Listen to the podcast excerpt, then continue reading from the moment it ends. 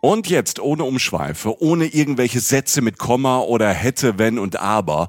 Wir haben neue Live-Termine und würden uns riesig freuen, euch zu treffen.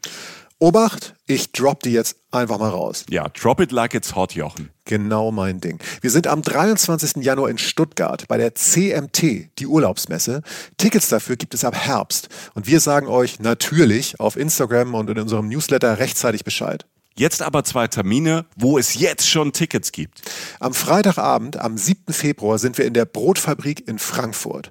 Und am 8. Februar, einen Tag später, sind wir auf der Volksbühne am Rudolfplatz in Köln. Wir machen jetzt Samstagabend Unterhaltung und es wird witzig, weil Jochen dabei ist. Und weil wir neue, fürchterlich peinliche Bilder von Michi zeigen. ja, ja. Dazu Reisegeschichten, Live-Podcast und ihr, die Reisen-Reisen-Community.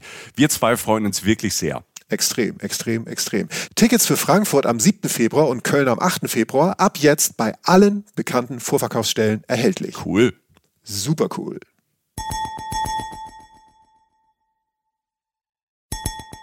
Reisen, Reisen. Der Podcast mit Jochen Schliemann und Michael Dietz. Zur Begrüßung legt man in Thailand beide Hände zusammen, hält die Arme angewinkelt vor den Körper und beugt sich leicht nach vorne und sagt als Typ, Jochen, Savadi Cup. Savadi Cup Jochen.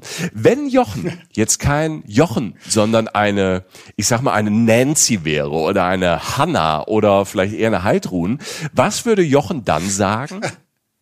So, soll ich? Okay, äh, ja, ich bin Heidrun, Heidrun ich bin Heidrun und sag Savadi.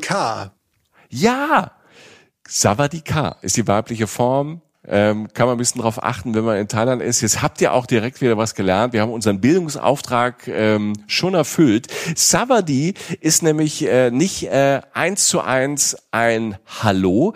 Es ist nämlich gleichzeitig auch so ein herzlich willkommen, seid gegrüßt. Wir freuen uns, äh, dass ihr da seid. Und genau dieses Gefühl haben wir gerade. Wir sind ähm, sehr, sehr froh, dass ihr am Start seid, denn wir sprechen heute über eins der Herzensländer von Reisen, Reisen. Und das ist das Traumland Thailand. Jochen, an was denkst du als erstes, wenn irgendjemand Thailand sagt?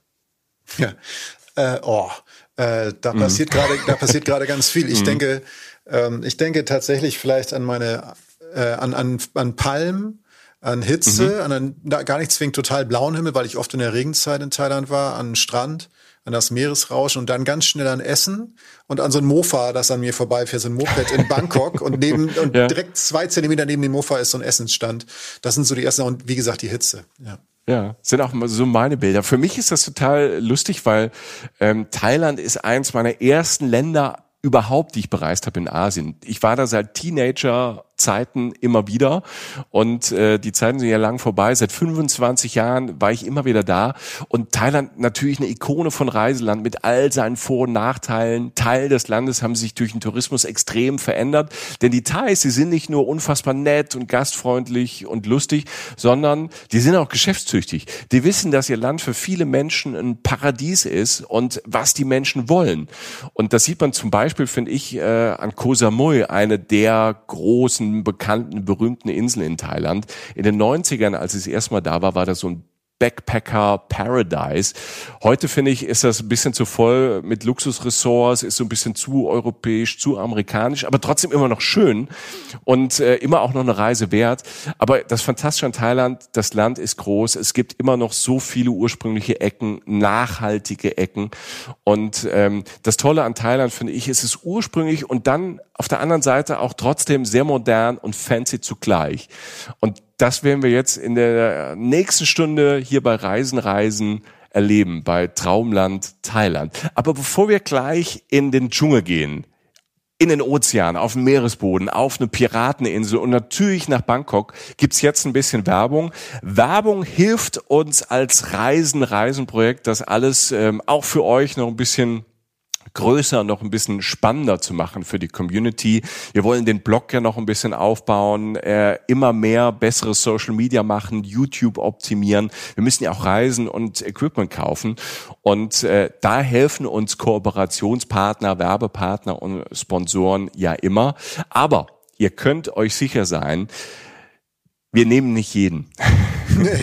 Also, nee, also im, im Gegenteil, uns wurde auch für viele Sachen schon viel Geld geboten, was wir abgelehnt haben. Wir nehmen nur Dinge, hinter denen wir äh, stehen, die wir für gut befinden und finden, da gibt's für alle irgendwie einen Mehrwert. Und dafür haben wir eine tolle Agentur, Zebra Audio. Grüße auch mal äh, an euch. Ihr macht das super und ihr sucht Partner und Partnerinnen für uns, die im besten Fall einen Mehrwert bieten für uns, für euch, für alle.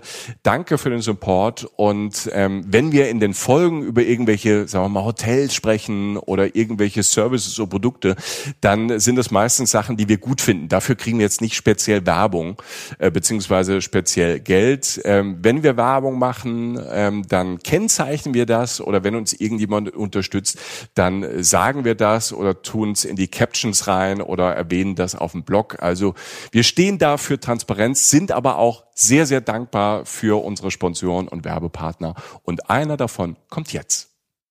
So, danke Jochen, danke die Chefin und jetzt geht's rein in eins unserer Traumländer überhaupt. Jochen und ich waren oft da und wir haben gedacht, in dieser Zeit, wo man natürlich viel Fernweh hat, und äh, aber auch so ein bisschen die Hoffnung so langsam äh, loslegt äh, im Frühjahr 2021, dass man irgendwann wieder weit weg kann, an den Strand, ans Meer, in den Dschungel, haben wir gedacht, ähm, wir suchen uns Thailand aus und reden über Thailand, schwelgen über Thailand und haben für euch nochmal vielleicht ganz besondere Tipps für Thailand. Wir haben ja schon ein paar Folgen zu Thailand gemacht, hört ihr auch äh, gerne nochmal an. Es wiederholt sich äh, wahrscheinlich nur wenig. Wenn sich was wiederholt, ist es wahrscheinlich die große Liebe für dieses Land, für die Menschen da, für die Natur da und diese unzähligen Möglichkeiten, dort zu reisen und die Welt zu erleben, zu essen.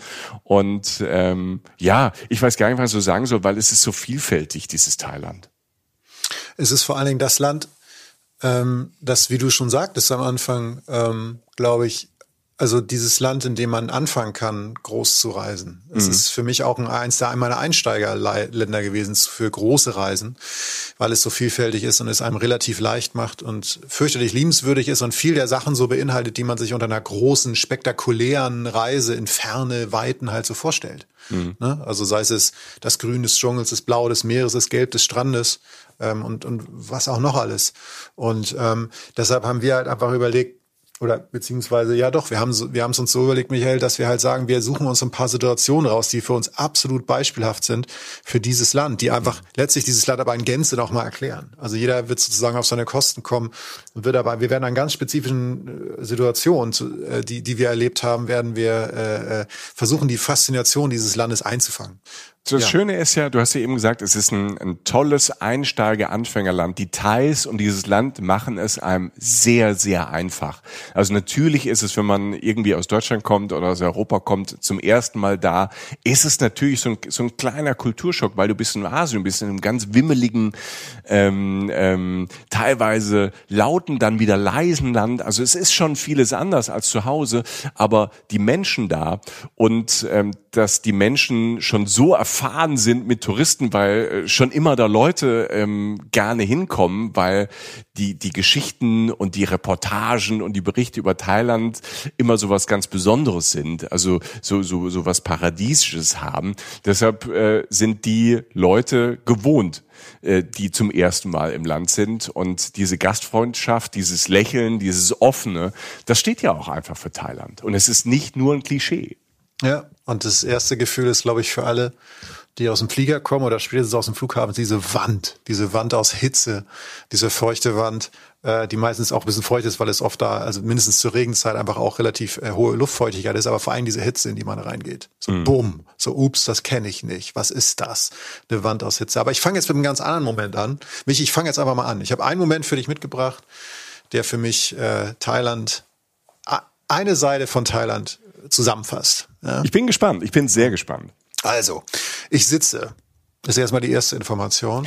das ist jetzt nichts Ungewöhnliches, Jochen. Du sitzt ja sehr gerne. Ja, äh, du sitzt ja sehr gerne rum. Ja, genau. Ähm, ich sitze allerdings äh, nicht auf dem Stuhl oder so. Oder ich sitze auf dem Meeresboden. So. Was? Genau. Und das ist, ähm, für mich eine Situation, die ich nie vergessen werde. Ich sitze auf dem Meeresboden, auf einer ähm, kleinen Sandbank äh, unter Wasser im, äh, im Meer zwischen hügeligen Felsen, also Unterwasserfelsen. Und das ist, diese Sandbank ist wie so eine kleine Lichtung. Ähm, feinster weißer Sand, weiß ich noch ganz genau. Ähm, zwischen, zwischen diesen Unterwasserfelsen, von denen ich gerade sprach, an denen halt so Korallen wachsen. Also halt so äh, kleine Korallen, kleine Pflanzen, schön bunt und so. Und da wohnen diese kleinen bunten Korallenfische, an die man jetzt gerade so denkt. Seien so blaue, so ein bisschen aquariummäßig, ne? So, so irgendwie blaue. So kleine. Nemo? Nemo, Nemo wohnt da auch, Nemo wohnt da auch, schön. klar. Der orangene, weiß gestreifte Fisch. Der ne? Clownfisch, ja. Ja, der Clownfisch, genau. All die kleinen leben da an diesen, an diesen Unterwasserfelsen um mich rum, die aber schon so ein paar Meter weg sind, weil die, diese Lichtung, sage ich mal, unter Wasser ein bisschen größer ist, diese Sandbank. Und es ist so, so dieses Treiben, so an den, an den, dieses Treiben, was ich da so sehe aus ein paar Meter Entfernung an diesen Felsen, ist so ein bisschen wie so ein Meereshochhaus, weißt du, wie so ein buntes Meereshochhaus. Da, mhm. geht, da, da stimmt ein Fisch rein, da stimmt einer raus, da sind so kleine, da ist ein großer, da stimmt noch ein größerer vorbei, so ein Türkiser und so. Also dieses, die, dieser Traum für mich vom Schnorcheln sozusagen erweitert aufs Tauchen, sozusagen. Ich tauche nämlich gerade offensichtlich. Ähm, sonst wäre ich ja ein Problem, wenn ich am Meeresboden sitzen würde. So ähm, langsam würde die Luft ausgehen, ohne so eine Flasche hinten auf dem Rücken. Genau, ja. Und äh, das Wasser ist irgendwie scheint scheint hellblau, so also dieses klassische fast türkisen hellblau und oben schimmert so an der Wasseroberfläche die Sonne in diesen diesen kleinen Wellen, die die der die das Meer im besten Fall an warmen Tagen, an sonnigen Tagen, an ruhigen Tagen halt so hat und äh, bricht, die Sonne bricht so ein bisschen durch die flachen Wellen und strahlt so manchmal in so sichtbaren Streifen so nach unten so zu mir und ich sitze halt da unten auf dieser Sandbank und da herrscht eine leichte Strömung. Es ist auch schon kühler, das ist ja auch immer interessant beim Tauchen oder beim Schnorcheln, wenn man so ein bisschen tiefer taucht, dass das Wasser auf einmal kühler wird, was ja nicht überraschend ist, aber einen immer wieder so ein bisschen überrascht. Und, ähm, und es ist relativ ruhig, ne? nur eine leichte Strömung. Und wenn ich die Ruhe bewahre und jetzt gelernt habe, wie ich mich so hinsetze und mich bewege und mit meiner Tauchausrüstung ja auch relativ schwer bin, setze ich mich im Schneidersitz auf den Boden des Meeres, circa 10 bis 12 Meter oder was unter der Meeresumfläche, Oberfläche. Und äh, um mich rum und es ist echt noch, also um mich rum, also etwas höher, so, so, so drei Meter über mir. Das heißt, ich kann die Felsen ja um mich rum noch sehen, aber über mir wächst ein Trichter, und das habe ich mir nicht ausgedacht, was jetzt kommt. Ein, ein, ein riesiger Trichter aus tausenden silbrigen Fischen, die im Schwarm, im Kreis schwimmen. Also die, die, der Trichter sitzt genau über mir. Ich sehe halt diese Wasseroberfläche, die Meeresoberfläche oben, aber halt so um mich rum sozusagen, in so einem drei Meter Durchmesser oder so, schwimmt halt dieser Trichter aus silbernen Fischen. Und ähm, für mich die, absolut. Die, die feiern dich gerade. Ja, leider nicht. Also Plakate hatten sie nicht dabei. Ähm, Jochen, Jochen. Ja, genau. Aber sie, sie, sie, sie schwimmen halt so eng aneinander, dass sie aussehen wie eine Wand. Jeder kennt das mal. Vielleicht du so einen Bericht oder hat es vielleicht mal live gesehen, dass sich so Fische und Vögel manchmal so bewegen, dass niemand es versteht. Wie kommunizieren mhm. die? Ich verstehe es nicht. Und ich sitze ja, halt Wunder. wirklich. Ja, ja es, es ist ein Wunder der Natur. Ich sitze in diesem Silo, sozusagen unter diesem Silo. Und ähm, das steht genau über mir. Und dieses Loch in der Mitte, die Meeresoberfläche kann ich, wie gesagt, sehen, auf feinstem weißen Sand. Und das ist so ein Moment, ähm, den, den ich nie vergessen werde, den mir Thailand beschert hat, der, ähm, der begonnen hat, tatsächlich witzigerweise auf Koh Samui, ähm, der Insel, von der du gerade sprachst. Ne? Also ja. wir sind im, warte mal, lass mich mal überlegen, wir sind im Süden und im Osten, im Südosten Thailands. Also da, wo Thailand ganz schmal ist im Süden und sind ja links ganz, ganz viele Inseln. Da geht's so Richtung äh, Phuket und so und der ganze Kram. Und rechts sind dann so drei, drei Inseln eigentlich. Koh Samui, Koh Tao und Koh, Pang, Koh Phangan. Ne? Diese drei, diese drei Inseln. Richtig? Ja. Also ganz ne? im Osten, ja. Ja. Genau, im Osten, ja. Also rechts meinst du Osten, ne? Genau, ich meine rechts natürlich, ja, ja. genau. Um Reisen, Reisen, Reisen, Reisen geografisch zu sprechen, rechts, ja, wenn ihr auf, auf der Karte ja. guckt. So, ist wie gesagt, wie du schon sagtest, nicht die unerschlossenste Insel Thailands, aber wenn man ein bisschen was will von seinem Urlaub, ist jetzt auch schon ein bisschen her, so ein bisschen Paradies, so ein bisschen Palmen und Sand und tolles Wasser, das ist alles da, aber man kann halt da so ein bisschen Stadt noch erleben, so ein bisschen, da gibt's, kann man zum Thai-Boxen gehen, hat auch größere Restaurants, die ein bisschen mehr bisschen edler sind inzwischen auf Touris ausgerichtet, aber sehr spektakuläre Gerichte haben, aber auch sehr einfache Restaurants. Und da war ich tatsächlich ähm, damals und hatte mich halt entschlossen, äh, so so ein Introductory Dive zu machen. So Introductory, heißt was? Genau, ja. heißt Introductory Dive heißt, dass du so einen Einführungstauchgang machen kannst, was mir äh, sehr lange nicht klar war. Also das heißt letztlich, dass du ähm, dass du bevor, ob, obwohl du keinen Tauchschein hast, kriegst du eine kurze Einführung morgens in der Tauchschule. Ich kann das nur jedem Menschen empfehlen, der das so ein Schnupperkurs. Genau, ein Schnupperkurs, bei dem du aber verdammt viel darfst. Also ich hatte das schon, ich habe das schon zwei, drei Mal gemacht in meinem in meinem Leben, weil ganz ehrlich, weil ich ganz früh, als ich gereist bin, nicht die Kohle hatte für einen Tauchkurs. Hm. Ganz einfach. Ich hatte einfach, das war nicht drin im Budget. Ja, same, same hatte ich auch nie. Ne? Ja. Genau. Und und als es dann, als es dann gehen würde unter einer gewissen Anstrengung, ähm, habe ich dann mich gefragt, wann werde ich wieder tauchen? Also wie oft werde ich die Chance haben, um dann auch wirklich ernsthaft das zu betreiben und dann auch sicher zu sein unter Wasser. So. Und so war ich immer in der Situation, dass ich gerne tauchen wollte, aber nie das komplett zu Ende bringen konnte oder wollte dann auch letztlich. Und dieser Introductory, da ist zum einen zum Kennenlernen, aber zum anderen auch für Leute, die es halt so ab und zu mal so, so ein bisschen erleben wollen. Super, weil du halt diese kurze Einführung kriegst und dann halt rausfährst schon und dann mit einem Guide tauchst, der einfach bei dir ist, aber du tauchst selbst und gehst wirklich bis, lass mich jetzt lügen, lass es acht Meter, ich glaube, es war zwei Schicht, ich glaube, es waren so zehn, zwölf Meter. Wie gesagt, das, was ich da hatte, war dieses Maximum. Und dieser, dieser Guide, dieser, dieser Tauchguide hat mich halt auch an diese Stelle geführt. Und, ähm, und äh, ja, also es war, es war, es war es war wundervoll und es war für mich unerwartet, weil ich den Urlaub begann, ohne überhaupt darüber nachzudenken, dass ich so tief ins Wasser reinkomme. Ich habe immer gern geschnorchelt. Und ähm, es war ein wunderschöner, abenteuerlicher Tag. Also wie gesagt, am Abend vorher in Koh Samui entschlossen, dann morgens ganz früh stehst du auf, irgendwie fährst du mit dem Boot rüber ähm, zu dieser Stelle, ähm, fährst halt so vom Strand weg, siehst, wie die Sonne aufgeht, alles noch so ein bisschen in Orange, ein bisschen neblig über den Palmen so. Ähm, das Wasser spritzt dir so ein bisschen ins Gesicht vom Boot, äh, vom, vom Bug des Bootes, ähm, das auch nicht sonderlich groß ist oder so, machst dich fertig. Wahnsinnig Geschirr auf dem Rücken, lässt sich ins Wasser fallen, bist total unsicher, aber die wird dir relativ schnell genommen, die Unsicherheit von diesem Guide. Und, und kannst auf einmal unter Wasser atmen. Das ist ja das Prinzip. Und, und ähm, es eröffnet sich diese vielbesagte neue Welt, denn die ist es. Ja. Die Unterwasserwelt, es ist so, oder? Ja, ich finde auch, also ich habe das im Tauchen auch immer ausprobiert. Ich bin ja nie warm geworden. Irgendwie hatte ich so im Hinterkopf auch immer, das ist auch so eine, zwar eine sehr schöne Welt, aber vielleicht gehören wir ähm, Zweibeiner ohne, ohne Flossen da auch nicht hin. ich, ja. ich, ich, ich hatte leider, ich hatte auch so ein, so ein so ein Schnupperkurs ähm, vor 700 Jahren irgendwie in Malaysia und das, das, das war jetzt nicht so romantisch wie bei dir. Ähm, ja. Ich hatte nämlich ähm, irgendwie so, so, so ein bisschen Schiss bekommen, weil ähm, mein Guide hat mir irgendwie auch so eine, der hat's gut gemeint. Wir sind auch dann so ein bisschen runter und hat mir so, so eine Vergrößerungstauchbrille aufgezogen dass ich alles noch ein bisschen besser sehe. Alter, okay. Ne? Ich hatte quasi so eine Lupe von Augen irgendwie. Und ähm, das war am Anfang ja ganz cool. Ich war auch ein bisschen so ein bisschen unsicher so mit der Luft. Ich bekam das irgendwie hin, bis ich halt die Begegnung, ich hatte jetzt nicht Nemo wie du, sondern mein erster Fisch war halt ein Hai.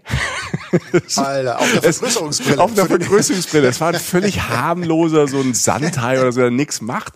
Aber wenn du so, du bist aufgeregt, dein Herz blubbert, weißt du, du, du gehst da runter und du hast auf einmal diesen, diesen Druck auf den Ohren. Das war für mich eh schon seltsam, dass man, man hört ja irgendwie so ein, so ein Summen. So, es gibt ja schon, das ist ja nicht, man ist ja nicht ganz taub unter Wasser, ist ja einfach so ein Summen.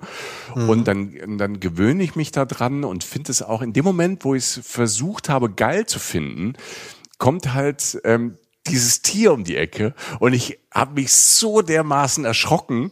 Und was Alter, passiert, Schwede. wenn man halt da nicht erfahren ist und sich erschrickt? Man verschluckt sich dann halt und dann wollte ich halt nach oben. Ich bin viel zu schnell nach oben und hatte du alle diese, Güte, hatte Michael. irgendwie diese diese ja. diese Vergrößerungsbrille auf und das war halt auch so keine Ahnung wie auf dem Trip irgendwie, als hätte sie irgendein falsches Medikament eingenommen.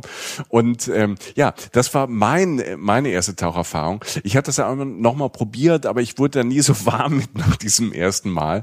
Das deshalb, ähm, ich bin auch so Schnorchler, ich finde es da unten super, aber mit Abstand. Deshalb, ich bin ein bisschen neidisch auf, auf, auf deine Erfahrung mit dem, dem Trichter, äh, weil diese, diese, diese Schwarmerfahrung hatte ich nicht. Mir hat's dieses blöde Fieder irgendwie ähm, so ein bisschen versaut.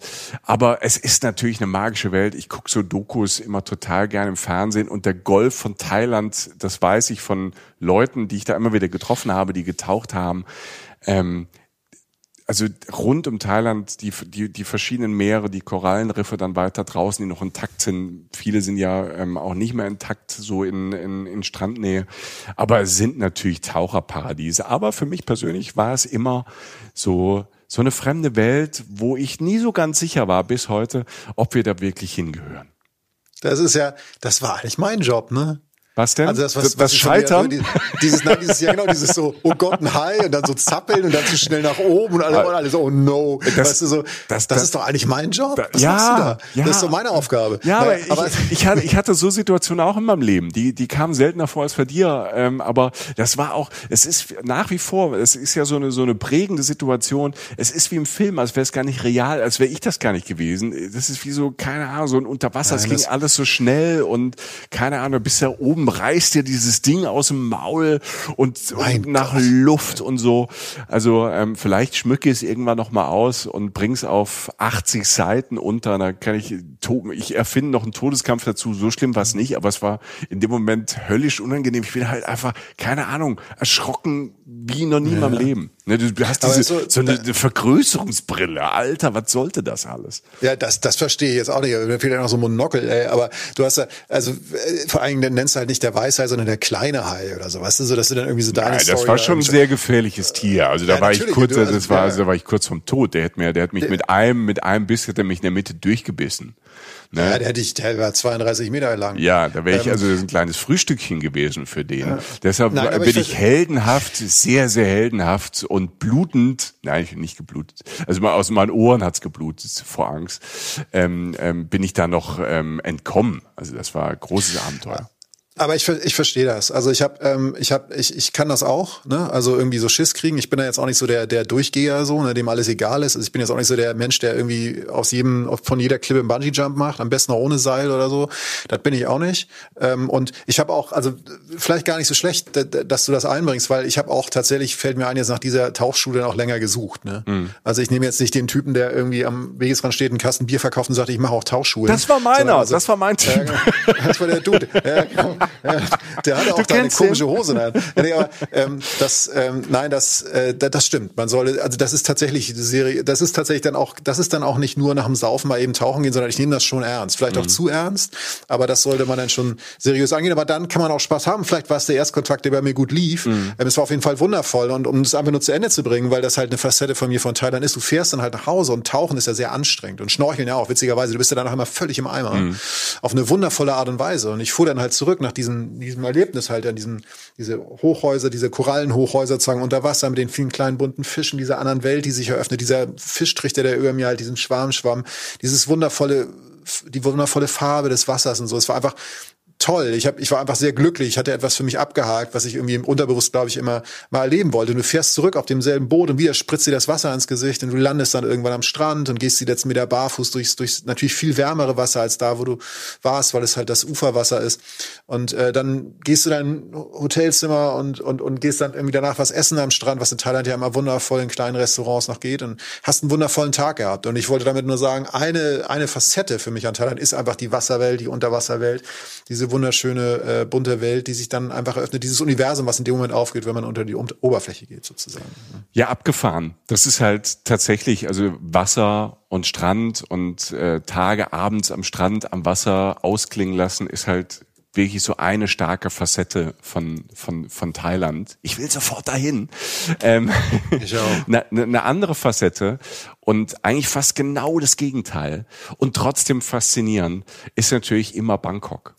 Also Bangkok ist ja wirklich äh, so, so eine besondere Stadt, finde ich, ähm, mit der mich am Anfang auch so eine Hassliebe verbunden hat, als ich erstmal da war. Ich empfand das am Anfang, als ich dort war, so als sehr nerviger Moloch und ich habe ein bisschen gebraucht, um ähm, Bangkok näher kennenzulernen. Und dann habe ich mich aber auch sehr, sehr verliebt in, in, in diese riesig große Stadt ähm, mit ihren verschiedenen Ecken und ähm, ganz modernen ähm, Malls, Hochhäusern, äh, Straßen, U-Bahn, nee, U-Bahn haben sie nicht, aber eine Hochbahn.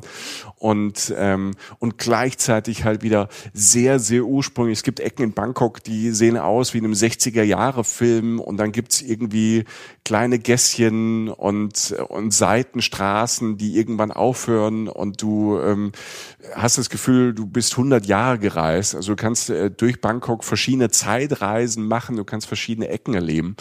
Und es gibt so, so, so Plätze, wo natürlich auch sehr touristisch sind und die ganzen Partyviertel und dann die Rotlichtviertel können auch dazu, die mixen sich dann irgendwie und ähm, fantastisches Essen. Also aus, du kannst nicht nur fantastisch Thai essen in Bangkok, sondern ähm, quasi das Essen weltweit. Also du hast sogar, also ich habe sogar mal in Bangkok sehr gut äh, gegessen, also deutsch gegessen. in so einem äh, in so einem Schwarzwaldhäusel ähm, gab gab's Knödel und Laugengebäck, äh, die ich da gegessen habe. Das war fantastisch und war halt total abgefahren, weil dann irgendwelche Thais sich Schweinshaxen reingehauen haben und äh, das zelebriert haben. Aber für mich ähm, ähm, so mein Lieblingsplatz und ähm, der mich immer wieder überrascht hat aus verschiedenen Gründen, ist so die grüne Lunge von äh, Bangkok. Das ist der Lumpini Park. Und den ich also wirklich jedem der in Bangkok ist, ähm, empfehlen kann, aus verschiedenen Gründen und auch, äh, weil zu verschiedenen Tageszeiten der Lumpini Park so speziell ist, weil man Thailand und die Thais nochmal ganz besonders kennenlernt. Und es gab ein Phänomen, was ich halt äh, im Lumpini Park zum ersten Mal erlebt habe. Und äh, das war früh morgens. Ich war noch so ein bisschen im Jetlag und ähm, war total früh wach und bin dann in Lumpini Park einfach äh, gelaufen, weil ich den schon kannte. Das war nicht das erste Mal, dass ich da war. Ähm, aber ich war noch nie so früh da. Und Lumpini Park ist wirklich so ein großer, großer Park mit ähm, kleinen Seen, mit tollen Wegen, mit Bäumen, mit Wiesen und äh, mit Spielplätzen für Kinder. Also es ist wirklich so so ein Naherholungsgebiet äh, für die Thais, so mitten mitten in der Stadt. Es gibt äh, Konzerte da, Partys da in äh, den normalen Zeiten. Da spielt es ähm, Bangkoks Symphonieorchester sonntags, Leute kommen zum Picknick. Aber Lumpini Park ist halt äh, auch der Park, wo die Thais morgens joggen gehen und Fitness machen. Und das habe ich dann, ähm, als ich da an diesem frühen Morgen da durchgelaufen bin, halt so in dieser Morgensonne und es ist immer noch so ein bisschen diesig morgens und es ist noch nicht so ganz so heiß und so ist total angenehm, weil ab und zu noch mal so ein, so ein kühler Wind da durch den Park geht und die Bäume rascheln und und ähm, ja, du, du läufst da durch, weil du irgendwie total fit bist und, und wach bist. Und äh, du läufst aber nur langsam und äh, um dich herum joggen alle. Ähm, also die, die, die Stadtteils, die, bevor sie ins Büro gehen, sich da halt einfach fit machen. Und äh, das ähm, war lustig dann halt irgendwie für mich anzusehen, weil ich natürlich im Urlaubsmodus war und die anderen irgendwann ähm, früh aufgestanden sind, nicht weil sie Jetlag haben, sondern weil sie irgendwie dann um acht Uhr im neuen Büro sein mussten. Was dann aber passierte ist, ist plötzlich ähm, kam aus den Lautsprechern im Lumpini Park, also überall sind so so ähm, so Lautsprecher auch aufgebaut. Manchmal läuft da auch ähm, am Wochenende Musik halt durch, aber auf einmal kam die thailändische Nationalhymne dadurch. Erst sagte irgendeine Frau irgendwas und auf einmal kam die Nationalhymne und alle die Jogger und Joggerinnen blieben stehen. Und ich äh, und, und, und ich, ich lief natürlich, äh, ne, Turi lief erstmal weiter und irgendwie so bleiben alle stehen. Und ähm, und ähm, klar, und das ist einfach so ein, so ein Ritual. Das ähm, morgens um acht und dann habe ich dann äh, das auch erfahren, irgendwie abends, ich glaube um sechs oder um sieben, nagel mich nicht fest, ähm, zweimal am Tag läuft da einfach die Nationalhymne.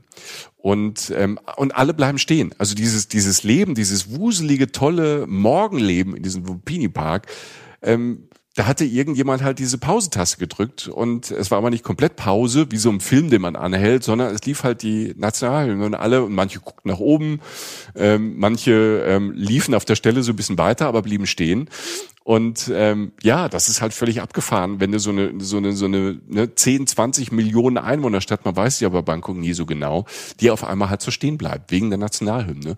Und das ist halt so ein Ritual, habe ich dann nachgelesen, stammt aus den 90, 1930er Jahren, das halt wirklich äh, zweimal am Tag ähm, diese Nationalhymne läuft. Ich habe dann nochmal nachgelesen und das ist ähm, äh, das ist nicht nur halt in diesem Lupini Park, das sind in öffentlichen Gebäuden, im Bahnhof, im Fernsehen, im Radio. Ähm, ähm, auf Märkten findet das halt statt und ähm, die einen finden das ganz toll, die zelebrieren das, die anderen ähm, sagen, man macht es halt mit, das ist so ein Gruppenzwang. Ähm, Und äh, ja, das ist auch nicht schlimm, weil diese Nationalhymne geht, glaube ich, so eine Minute oder 50 Sekunden. Zack. Also es sind fünf Sekunden, okay. äh, bist du auf einmal in einer anderen Welt. Dann geht's einfach ganz normal weiter, als wäre nichts gewesen. Ich habe das dann später nochmal erlebt. Ähm, warst du mal im Thailand im Kino? Ich wollte es gerade sagen. Ich habe ich hab das völlig vergessen, aber das hat ich war ich war in Teil, ich habe irgendwie diesen Peanuts Film geguckt. Ich war als ich irgendwie weißt du dieser, da kam so ein Peanuts Film ja. raus, so ein relativ vor ein paar lass es vor sechs Jahren gewesen ja. sein oder was, keine Ahnung, kam dieser neue Snoopy und ich ich liebe halt Snoopy und Charlie Brown so. Und süß. ich habe eine Tasse von Charlie Brown. Ja, ja. auch süß. Und äh, dann ging ich da so rein und auf einmal standen alle auf. Ja. Und ich so, Leute, bleibt doch sitzen. Also ist doch gut. Also ich, ich bin ja auch bald wieder weg.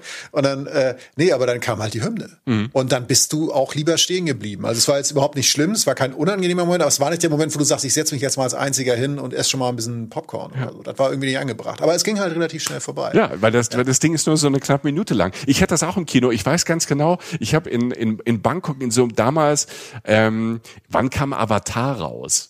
Weißt du das ja? Ich weiß es nicht. Ja, Aber das war, Avatar, ja. das ist schon ein bisschen, das ist schon ein bisschen her. Ich glaube, Avatar kam so raus. Äh, lass mich lügen. So 2008, 2009, 2010.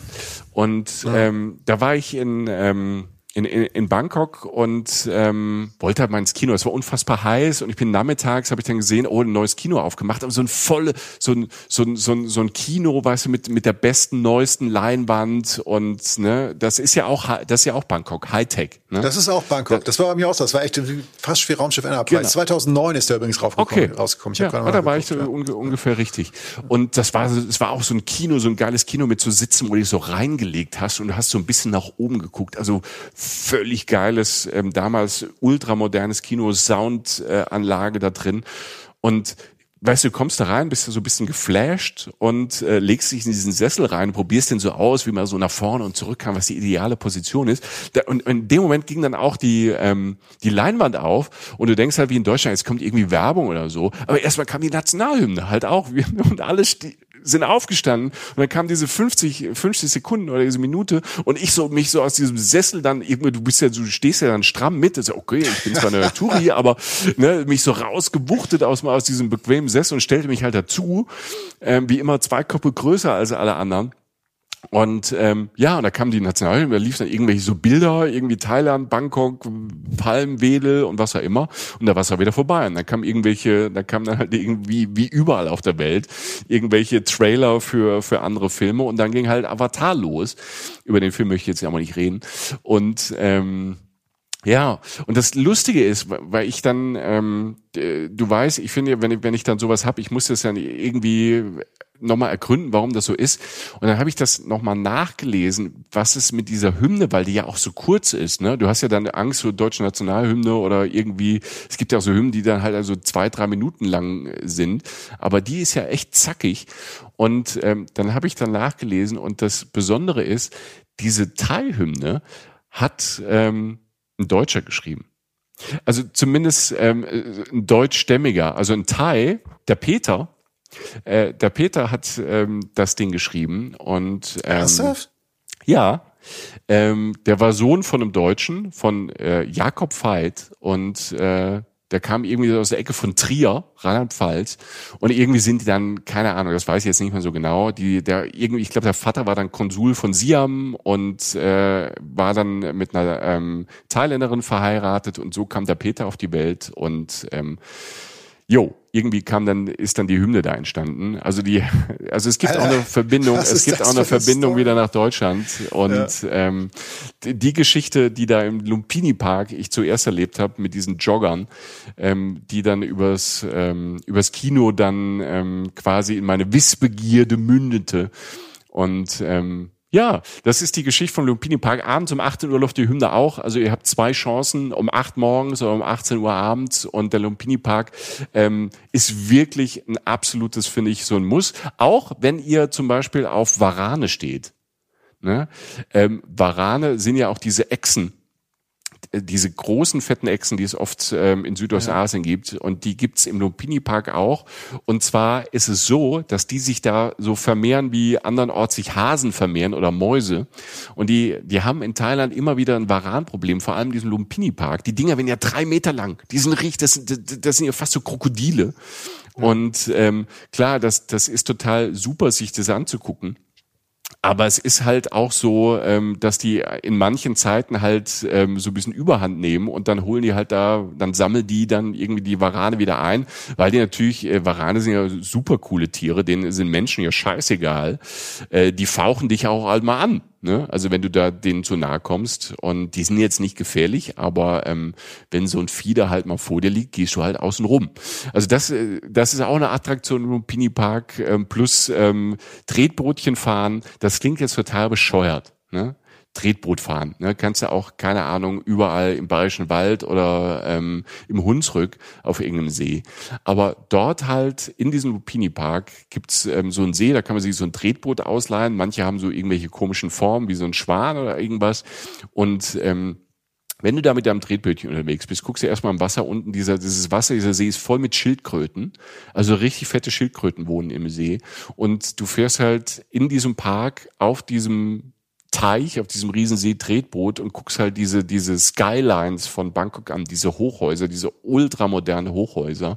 Und das ist, ähm, finde ich, immer wieder so eine absurde, ähm, ja, so ein absurder Anblick, ähm, dass du alles gleichzeitig haben kannst in einer Stadt. Und das, äh, finde ich, ist, ist so ein Ding, warum man immer wieder nach Bangkok kommen muss, weil man die Stadt immer neu kennenlernt. Und wenn man nach Thailand reist, sich am Anfang oder ich empfehle immer am Ende einer Thailandreise noch zwei, drei Tage auf jeden Fall Bangkok gönnen muss. Ja. Ich habe äh, zwei kleine Tipps, um das abzuschließen. Der erste, der mir einfällt, wenn ihr Tretboote nimmt, setzt euch nicht in das, das aussieht wie ein Varan ähm, zweitens, es könnte ein Varan sein. Zweitens, und wenn ihr die Hymne verpasst habt, geht gerne ins Kino und hört sie euch da an und guckt einen Film. Aber, und das möchte ich jetzt noch kurz anfügen, Leute, Leute, Leute, es ist brüllend heiß in Bangkok, im Kino ist es eiskalt. Ja, ähm, das stimmt. Ich bin da wirklich, also ich bin da wirklich nicht underdressed hin, aber ich hatte halt einfach nicht richtig viel an, weil es war halt tierisch heiß. Aber im Kino, Leute, Leute, Leute, also wenn sie Klimaanlagen haben, Alter, dann nutzen sie die. Und äh, ich habe da wirklich Szenen erlebt. Ich habe mir teilweise irgendwann irgendwann wirklich so ein Hemd, das ich so locker dabei, das habe ich mir über die Füße gelegt, weil ich habe mich so eingewickelt, weißt du, wie in so einer, wie in so einer kalten Nacht, mhm. weil die ziehen das so durch. Ne? Mein Gott, Klimaanlagen. Also denkt immer dran, es ist wirklich, man zieht sich oft in diesem Land äh, drin öfter an als draußen, wenn ihr wisst, was ich meine. Ich bleib noch mal ganz kurz in Bangkok, um auf ein Thema zu kommen, an dem wir heute definitiv nicht und die, äh, gute Freunde und Freundinnen von uns werden wissen, was jetzt kommt. Äh, irgendwas mit äh, Essen? Ja, also das Thema Essen in Thailand ist natürlich dann doch relativ präsent, muss man so auszudrücken. Ja, also wir sagen, das Essen ist aber endgeil. Ähm, das ist wirklich der Wahnsinn. Ich habe auch nur Hunger gekriegt, als ich mich, als ich mir so ein paar Fotos angeguckt habe hier, um, um, um mich in die Stimmung für die Folge zu kommen. Wahnsinn, was essensmäßig in Thailand geht. So ähm, und das kann man unter anderem natürlich in Bangkok erleben. Und ich habe tatsächlich ein, ein Erlebnis gehabt in, in, in Bangkok, ähm, das für mich das ganz gut zusammenfasst. Ähm, Diesmal sitze ich nicht, ich gehe. Ähm, das ist schon mal ein Fortschritt, finde ich. Also ich hätte fast applaudiert. Ne? Ja, also das ja. ist ja schon ein Schritt nach vorne. Mittlerer Applaus, komm. Ja, Dankeschön, Dankeschön. Ich helfe, wo ich kann. Leerer Saal, eine Person, genau, ja. Dankeschön. Man kennt das. Ich spiele jeden Saal leer. Ja, aber ähm, ich bin, ich bin dir treu. Ne? Ja, Bis ans Podcastende bin ich dir treu. Ja, bis die Hymne kommt. Ja. So, äh, Dann stehe ich auf. ähm, ich gehe aus meinem Apartment äh, raus in die Affenhitze in Bangkok. Die Hitze haben wir jetzt schon ein paar Mal drüber gesprochen. Ich hatte mir tatsächlich ähm, auf einer meiner letzten Reisen, die mich nach Bangkok geführt hat, ein Apartment gemietet in einem normalen ähm, neueren Wohnkomplex. Du hast gerade schon über wahnsinnig viele moderne Hochhäuser gesprochen, gesprochen und ähm, Bangkok ist ja diese Mischung eben, ne, aus diesem, aus diesen alten Gebäuden, diesen verwitterten alten Gebäuden, aber halt auch immer wieder modernen Sachen, die da so rauspieksen und natürlich sehr hoch in die Höhe pieksen, weil Bangkok verdammt viele Einwohner hat. Und so einem neueren Wohnkomplex habe ich äh, über ein paar Bekannte äh, über, über eine Bekannte haben wir dort, äh, äh, die nicht da war, Thai ist sie, ähm, und war einfach im Ausland einen Monat, haben wir gesagt, komm, fahren wir dahin und pennen da mal. So. Und das Ding hatte 40 Stockwerke, ähm, ist eins von gefühlt zwei Milliarden Hochhäusern in der Stadt. Also ich könnte euch nicht genau sagen, wo es ist, aber es ist halt eins von diesen vielen. Mittendrin das, was ich immer wollte von Bangkok, das, was du Moloch genannt hast. Und wir meinen beide ja dieses liebenswerte Moloch, mhm. dieses, dieses wirklich dieses Chaos, das man nie ganz durchblicken kann, aber man will irgendwie rein. So. Ähm, und Bangkok ist Drehkreuz in Südostasien, ist kultureller Schmelztiegel. Das spiegelt sich auch kulinarisch weiter. Es ist chaotisch, es ist, es ist heiß, es ist laut, es ist feucht. Einerseits ist es manchmal so glänzend, manchmal ist es so dreckig, manchmal ist es verrucht, manchmal ist es sauber, manchmal ist es abgefahren, lecker. Und ich wollte da einfach wohnen. So. Und das haben wir dann halt drei Wochen gemacht und ähm, drei, vier Wochen waren es. Und ich ähm, irgendwann ähm, war klar, was das Abenteuer war. Denn ich habe da jeden Tag ein Abenteuer erlebt auf der Ecke, ein kulinarisches Abenteuer, ohne mich groß zu bewegen. Denn ich bin einfach raus von diesem, sagen wir, 20 Grad in meinem Zimmer, denn es war klimatisiert, ja, auf diese 32 Grad stehende Hitze, auch im Dunkeln, ne? Äh, auf so einen weißen Flur, bin runter aus diesem Gebäude raus, äh, Fahrstuhl, Rezeption, dann so ein kleiner Supermarkt, der wirklich in diesem Gebäudekomplex war. Auch interessant, wie die Thais dann so leben, die jüngeren Leute oder die Leute, die dort arbeiten in der Stadt. Also ein Wohnkomplex, in dem praktisch alles ist gehe durch dieses Eingangstor raus und komme in dieses Bangkok, dieses andere Bangkok, das ich gerade schon meinte, nämlich dieses leicht verwitterte. So. Vor allen Dingen sind da keine Touristen gewesen auf der Ecke, weil es einfach ein Wohngebiet war. Und mein erster Stopp, und jetzt kommen wir zur Sache, ist oft mittags gewesen. Und mal ganz, also abends komme ich da auch vorbei und habe auch was mitgenommen, aber vor allen Dingen mittags, der Mango Sticky Rice stand. Mm. So, Michael. Das kannst du jetzt nicht machen. Hast du jetzt wirklich Mango Sticky Rice gesagt? Alter. Ja. Um. Ja, das ist, ich weiß, das ist schrecklich, aber auch schön.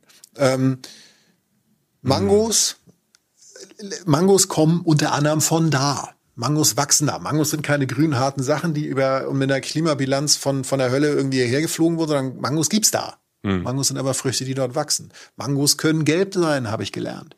Mangos können reichlich vorhanden sein, können weicher sein, härter sein. Und es gibt auch jemanden an diesem Stand, habe ich dann gelernt, eine Frau, die genau wusste, welche die beste Mango an diesem Tag war. Sie hat sie mir frisch aufgeschnitten, dazu, also wirklich Mango in, in Stücken, dazu weicher, warmer Reis, perfekter, weicher, warmer Reis, ein bisschen süße Kokossoße oben drüber und irgendwas Knuspriges, was ich nie genau verstanden habe.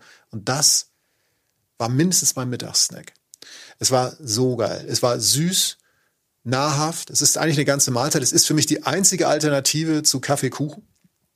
Ähm, das ist quasi die vierte Mahlzeit Thailands. Genau, Mango genau. Sticky Rice. Ja. Ich habe sie praktisch als dritte Mal, also sozusagen als Mittagsessen wirklich genommen, weil ich mir dann manchmal auch zwei gegönnt habe oder so, weil ich es halt so super fand. Also zwei Mangos mit Reis und so.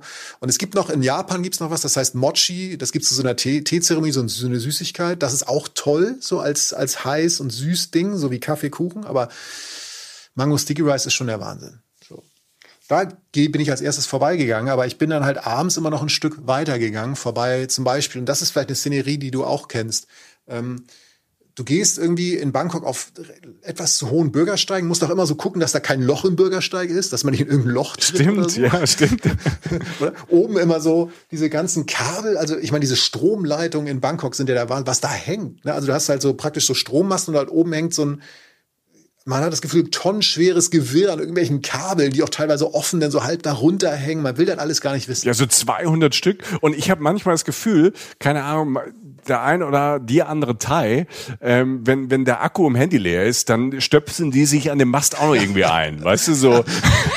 du weißt, was oder ich meine. Ne? so ein Kabel im Kopf und hören einfach so, also, Telefon. Also, also ich habe es schon gesehen, also ich weiß gar nicht, wo das war, ob das ist Bangkok war oder irgendeiner anderen Stadt, äh, wo irgendein Typ, Typ mit seiner Garküche da an so einem, an so, an so, an so einem Pfosten gehalten hat, wo oben schon 200 Kabel irgendwie von links und rechts und oben und unten kamen. Der, der, der, der, der einfach sein, keine Ahnung, was es war, ähm, sein Kabel, der sich da hochgehangelt ist und einfach irgendwo reingesteckt hat und seine Garküche hatte dann Strom. Also wenn ich sage, meine Herren, weißt du, in, in, Deutsch, in Deutschland würden da 200 Leute kommen mit Arbeitsschutz und einem Helm auf und äh, ja. irgendwie ein Kabel verlegen und der Typ hat einfach seine Garküche davor gestellt, Kabel oben rein, zack und unten geht's. Ne? Also da, äh, diese Kabel, ich fotografiere die auch immer, also keine Ahnung, man kann die auch, ich auch. also ich auch. irgendwie ist es faszinierend, dass das halt geht und dann hast du diesen diesen Holzflock, weißt du, so ein, so ein dünnes Streichholz quasi, wo irgendwie ne, diese 200 Kabel, die auch 200 Kilo wiegen, dranhängen und, und alle laufen vorbei, ja, geht schon gut.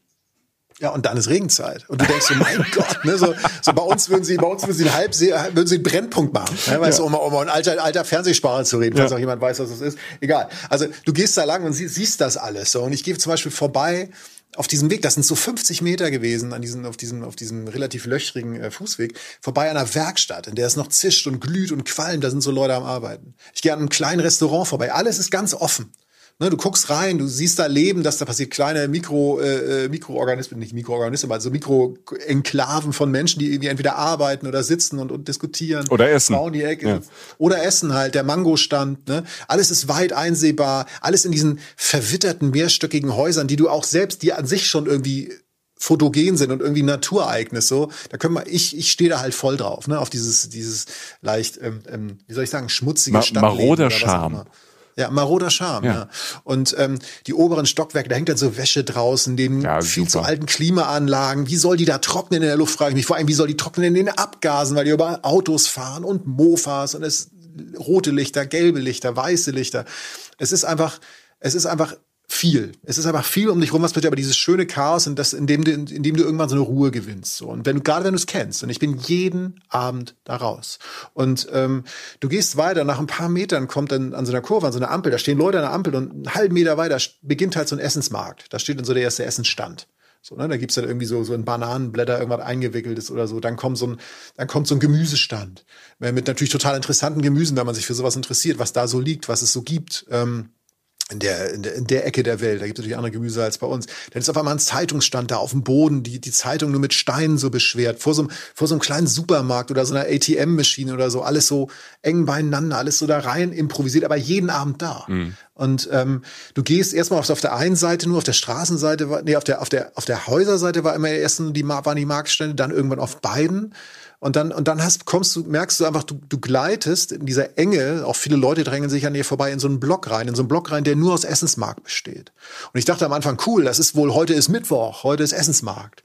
Und dann war aber Donnerstag, das war auch Essensmarkt. Und Freitag war auch Essensmarkt. Und dann merkte ich so, geil, das ist hier immer. Und dann merkte ich, dass die Leute da hingehen, um zu essen, um sich Sachen zu holen, weil auch viel draußen gegessen wird oder halt auch nicht so viel zu Hause gekocht wird.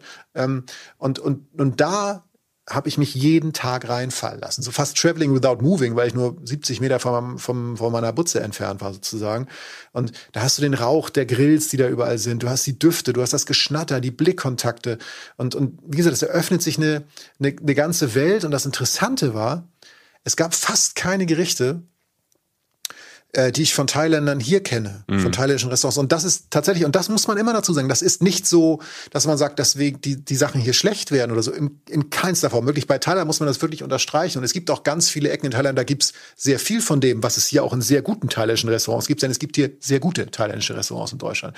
Nur da war es irgendwie anders. Es gab zwar ein Curry, aber das war ganz anders zusammengesetzt. Es gab hunderte von Salaten, die sie einfach kurz in Plastiktüten verpackt haben und mir rübergereicht haben, als ich die bezahlt habe, für viel zu wenig Geld. Es gab Meeresfrüchte am Spieß Spieß, Suppen aus Tüten.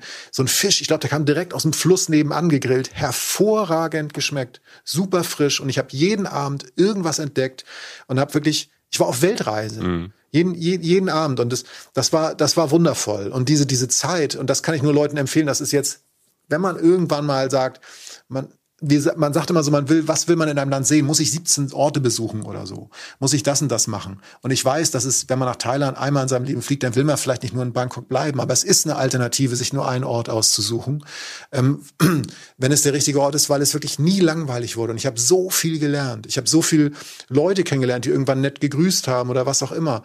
Und ähm, hatte dann natürlich in diesem Wohngebäude war dann oben noch eine Dachterrasse, da konnte man dann nachts noch so auf die Stadt gucken. Das war nicht der spektakulärste Blick, wo dann noch von mir aus der irgendein Palast zu sehen war so. Aber es war halt ein Blick über ein riesiges, endloses Feld aus Gebäuden, Lichtern, Verkehr und, und halt Essen, der diesen Abend, jeden Abend eigentlich abgerundet hat. Und, und davor stand halt mittags der Mango Sticky Rice und abends halt das Essen. Also es war, ja. es, es war, es war, es war eine kleine Weltreise im, eigentlich in, in zwei Blöcken einer Großstadt. Bangkok ist halt so eine Wucht und das, was du ja sagst und das ähm, haben wir ja schon bei verschiedenen Zielen öfters gesagt. Wenn, wenn man die Zeit hat und wir, wir sagen ja auch, wenn ihr nach Thailand ähm, fahrt, dann muss man ja meistens fliegen. Also ich glaube, ähm, mit, ja. mittlerweile kommt man auch irgendwann mit dem Zug dahin. Da braucht man aber Zeit, ne? acht, neun, zehn Tage.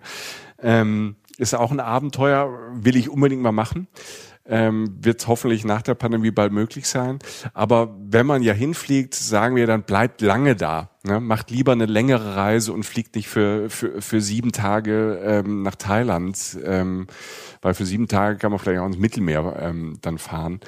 Ähm, wenn man länger da ist und es macht einfach Sinn, wenn man Land mal, wenn man so unter die Haut unter diese touristische Haut mal bilden. Das hast du ja erlebt, weil du da in diesem ja. Apartment-Block ähm, da ähm, bei den Thais gewohnt hast, ne? so Airbnb-Style. Also und in mhm. Bangkok macht es echt Sinn, mal von diesen von diesen ähm, Touri-Faden runterzugehen und einfach mal zu leben, wie die Thais leben und so so durchzulaufen. Und das ist ähm, ja, das ist furchtbar spannend und man bekommt so ein so ein über das Essen, über die Tagesabläufe, ne? ob es jetzt vom vom äh, morgens vom Joggen bis äh, Mango Sticky Rice am Nachmittag ist oder ähm, wenn man dann sich durch die Stadt bewegt und da durchläuft läuft und läuft jetzt nicht von einer Sehenswürdigkeit zur nächsten, auch sieht, wie sich so eine Stadt, und das ist in Bangkok ganz toll, wie sich die Stadt über die Tageszeiten verändert, weil die, ja. ne, du hast es ja eben gesagt, in, in, in Thailand oder auch in Bangkok, man kocht wenig zu Hause, man isst auf der Straße, man geht viel essen, deshalb ist es auch so günstig, ne, weil ähm, die Leute dann halt äh, gar nicht zu, zu Hause dann irgendwie groß abends dann so kochen in der Stadt, sondern man holt sich schnell da was auf der Straße und da was, deshalb ist das Angebot unfassbar groß, riesig groß, unterschiedlich. Und, äh, und wenn man in den Groove mal ein paar Tage reinkommt, ähm, dann ist es ähm, wirklich so ein ganz spezielles Erlebnis. Und man kommt auch noch näher ähm, ähm, an die Leute ran, ähm, weil das natürlich, ähm, wenn man Thais kennenlernt, in irgendwie, keine Ahnung, in Hostels oder Hotels oder im Ressort oder unterwegs, ähm, das ist cool, aber ähm, dann doch mal so zu sehen, ähm, wie die drauf sind, wie die ticken, wie, wie selbstbewusst die ähm, teilweise sind, ähm, das ist toll. Und dann ähm, kommt man denen wirklich, wirklich so ein bisschen nah und kriegt diesen Lifestyle mit, der ganz anders ist als ein Deutscher, aber halt auch nicht so fremd. Also da gibt's äh, Brücken, über die man äh, da gehen kann. Und da hilft wirklich einfach ähm, ein paar Tage sich mal da reinfallen zu lassen.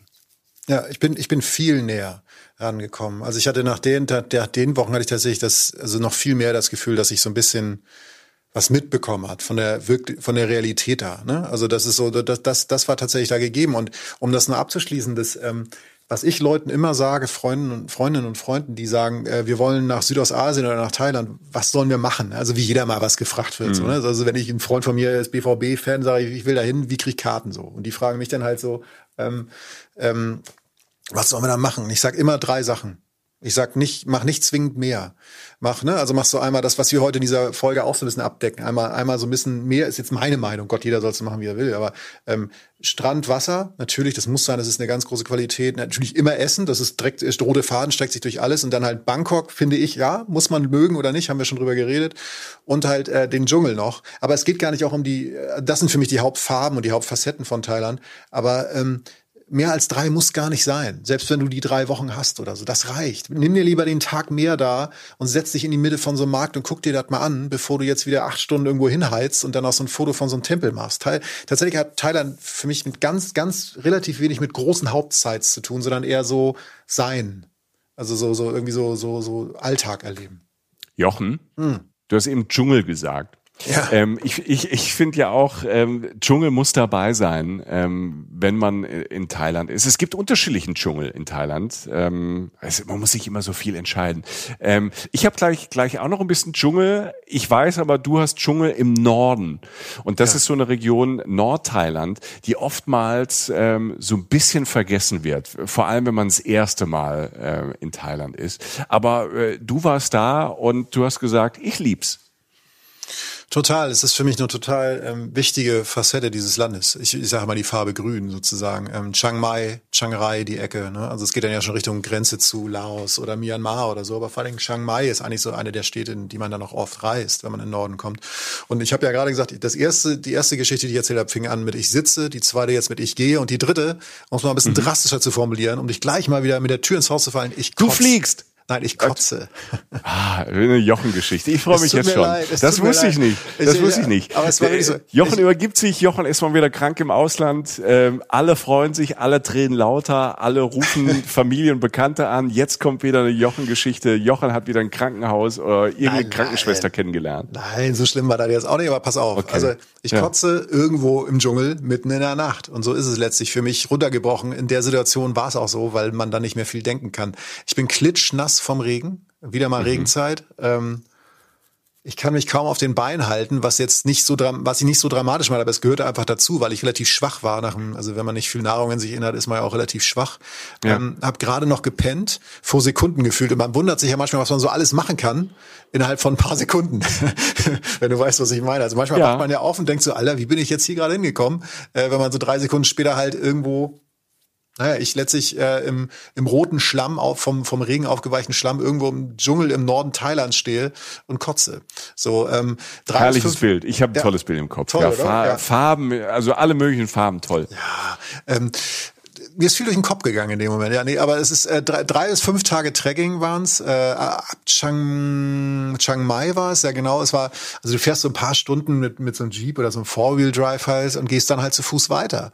Und, mhm. ähm, und ich wollte halt das machen, Tracken im Dschungel. Und ähm, du kommst dann natürlich an Stellen, an die du sonst nicht kommst. Und das ist das Reizvolle daran. Ähm, also wir haben teilweise halt ähm, Menschen besucht, die einfach im Regenwald leben, äh, die, die sonst keinen Anschluss an die moderne Zivilisation haben. Also mhm. die leben da jetzt nicht komplett isoliert, wie jetzt diese, diese Völker auf den Inseln da irgendwie bei den äh, Andaman in Indien oder so, dass sie noch nie einen Menschen wie mich gesehen haben oder so, aber die leben halt einfach so, da führt keine Straße hin, kein sonst was, fährt kein Bus vorbei. Ähm, die leben da einfach mitten im Dschungel, so im Regenwald. Und es ist wahnsinnig viel Natur, es ist dadurch auch total spannend und du entdeckst natürlich auch ab davon viele Tiere und, und bist einfach komplett raus. Und das, deshalb macht man ja sowas. Ähm, und ich weiß noch, es war echt extrem rutschig die ganze Zeit so, also, also durch den Regen. Ähm, wir an vielen steilen Abhängen gewandert, wo du dann auch immer so den Guide anguckst und denkst, Digga, du hast immer gesagt, ich soll nicht wegrutschen, aber was passiert eigentlich, wenn ich wegrutsche? Die Antwort kam nie. Weißt du, wo du so denkst, so, Wer und dann, dann weißt du die Antwort. Ja, genau. Wenn genau, die Antwort nicht ja. kommt, weißt du die Antwort. Ja, Besser, dann, du rutschst nicht. genau, don't just don't do it. So weißt ja. du, und ähm, du konzentrierst dich dadurch ziemlich doll und du pennst in provisorischen Unterständen oder einfach auf dem Boden äh, unter löchrigen Moskitonetzen. Und die Nacht, auch in dem Dorf, in dem wir da waren, ähm, es war wunderschön. Da lebten so 100, 200 Menschen in so Bambushütten war das, glaube ich, so über den etwas, so Hütten, die so etwas über dem Boden liegen. Also nicht direkt da drauf, meistens auch wegen Tieren, Insekten und sonst Schlangen. was. Ja. Schlangen, ja. Ähm, und ähm, war nicht sehr komfortabel, aber man war, war, war müde. Pennen war jetzt eigentlich das Problem. Man hört die Moskitos an den Netzen so richtig so warten, so Typ, Alter, mach endlich mal aus Dummheit hoch oder so. Oder finde ich gleich doch noch ein Loch, um zu dir reinzufliegen. Die Moskitos haben einfach gewartet. Und äh, hab noch ein bisschen Fußball gespielt mit den Kids aus dem Dorf und dann irgendwann gab es was zu essen. Es war ein wunderschöner Abend.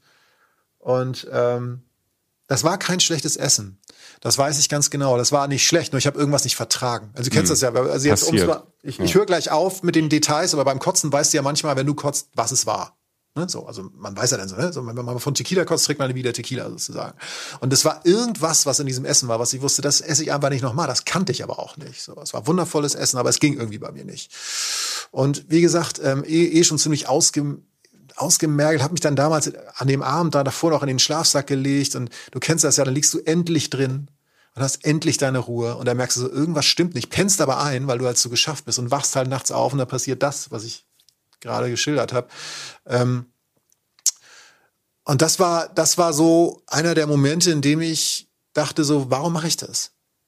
Also, weißt du, so, du bist so, du bist so auch so Trekkingtouren, du willst das ja auch, aber da, das war so der Moment, wo du dann wieder reinkletterst, so, und du vergisst ja auch alles. Die Moskitos vergisst du dann, dass du komplett nass bist, du kletterst wieder in deinen Schlafsack rein, und dann denkst du echt so, so warum machst du den Scheiß? Mhm. Warum bleibst du nicht einfach im Zimmer, guckst irgendwie schlechtes Fernsehen, gehst essen? Was soll Wieso das? Wieso bleibst du nicht einfach zu Hause, Jochen? Ja. Weil zu Hause doch am schönsten. Mit dem Arsch zu Hause bleiben. Bleib doch einfach mit dem Arsch zu Hause. Ja. Weißt du, ich kenne Leute, die mir das immer wieder sagen.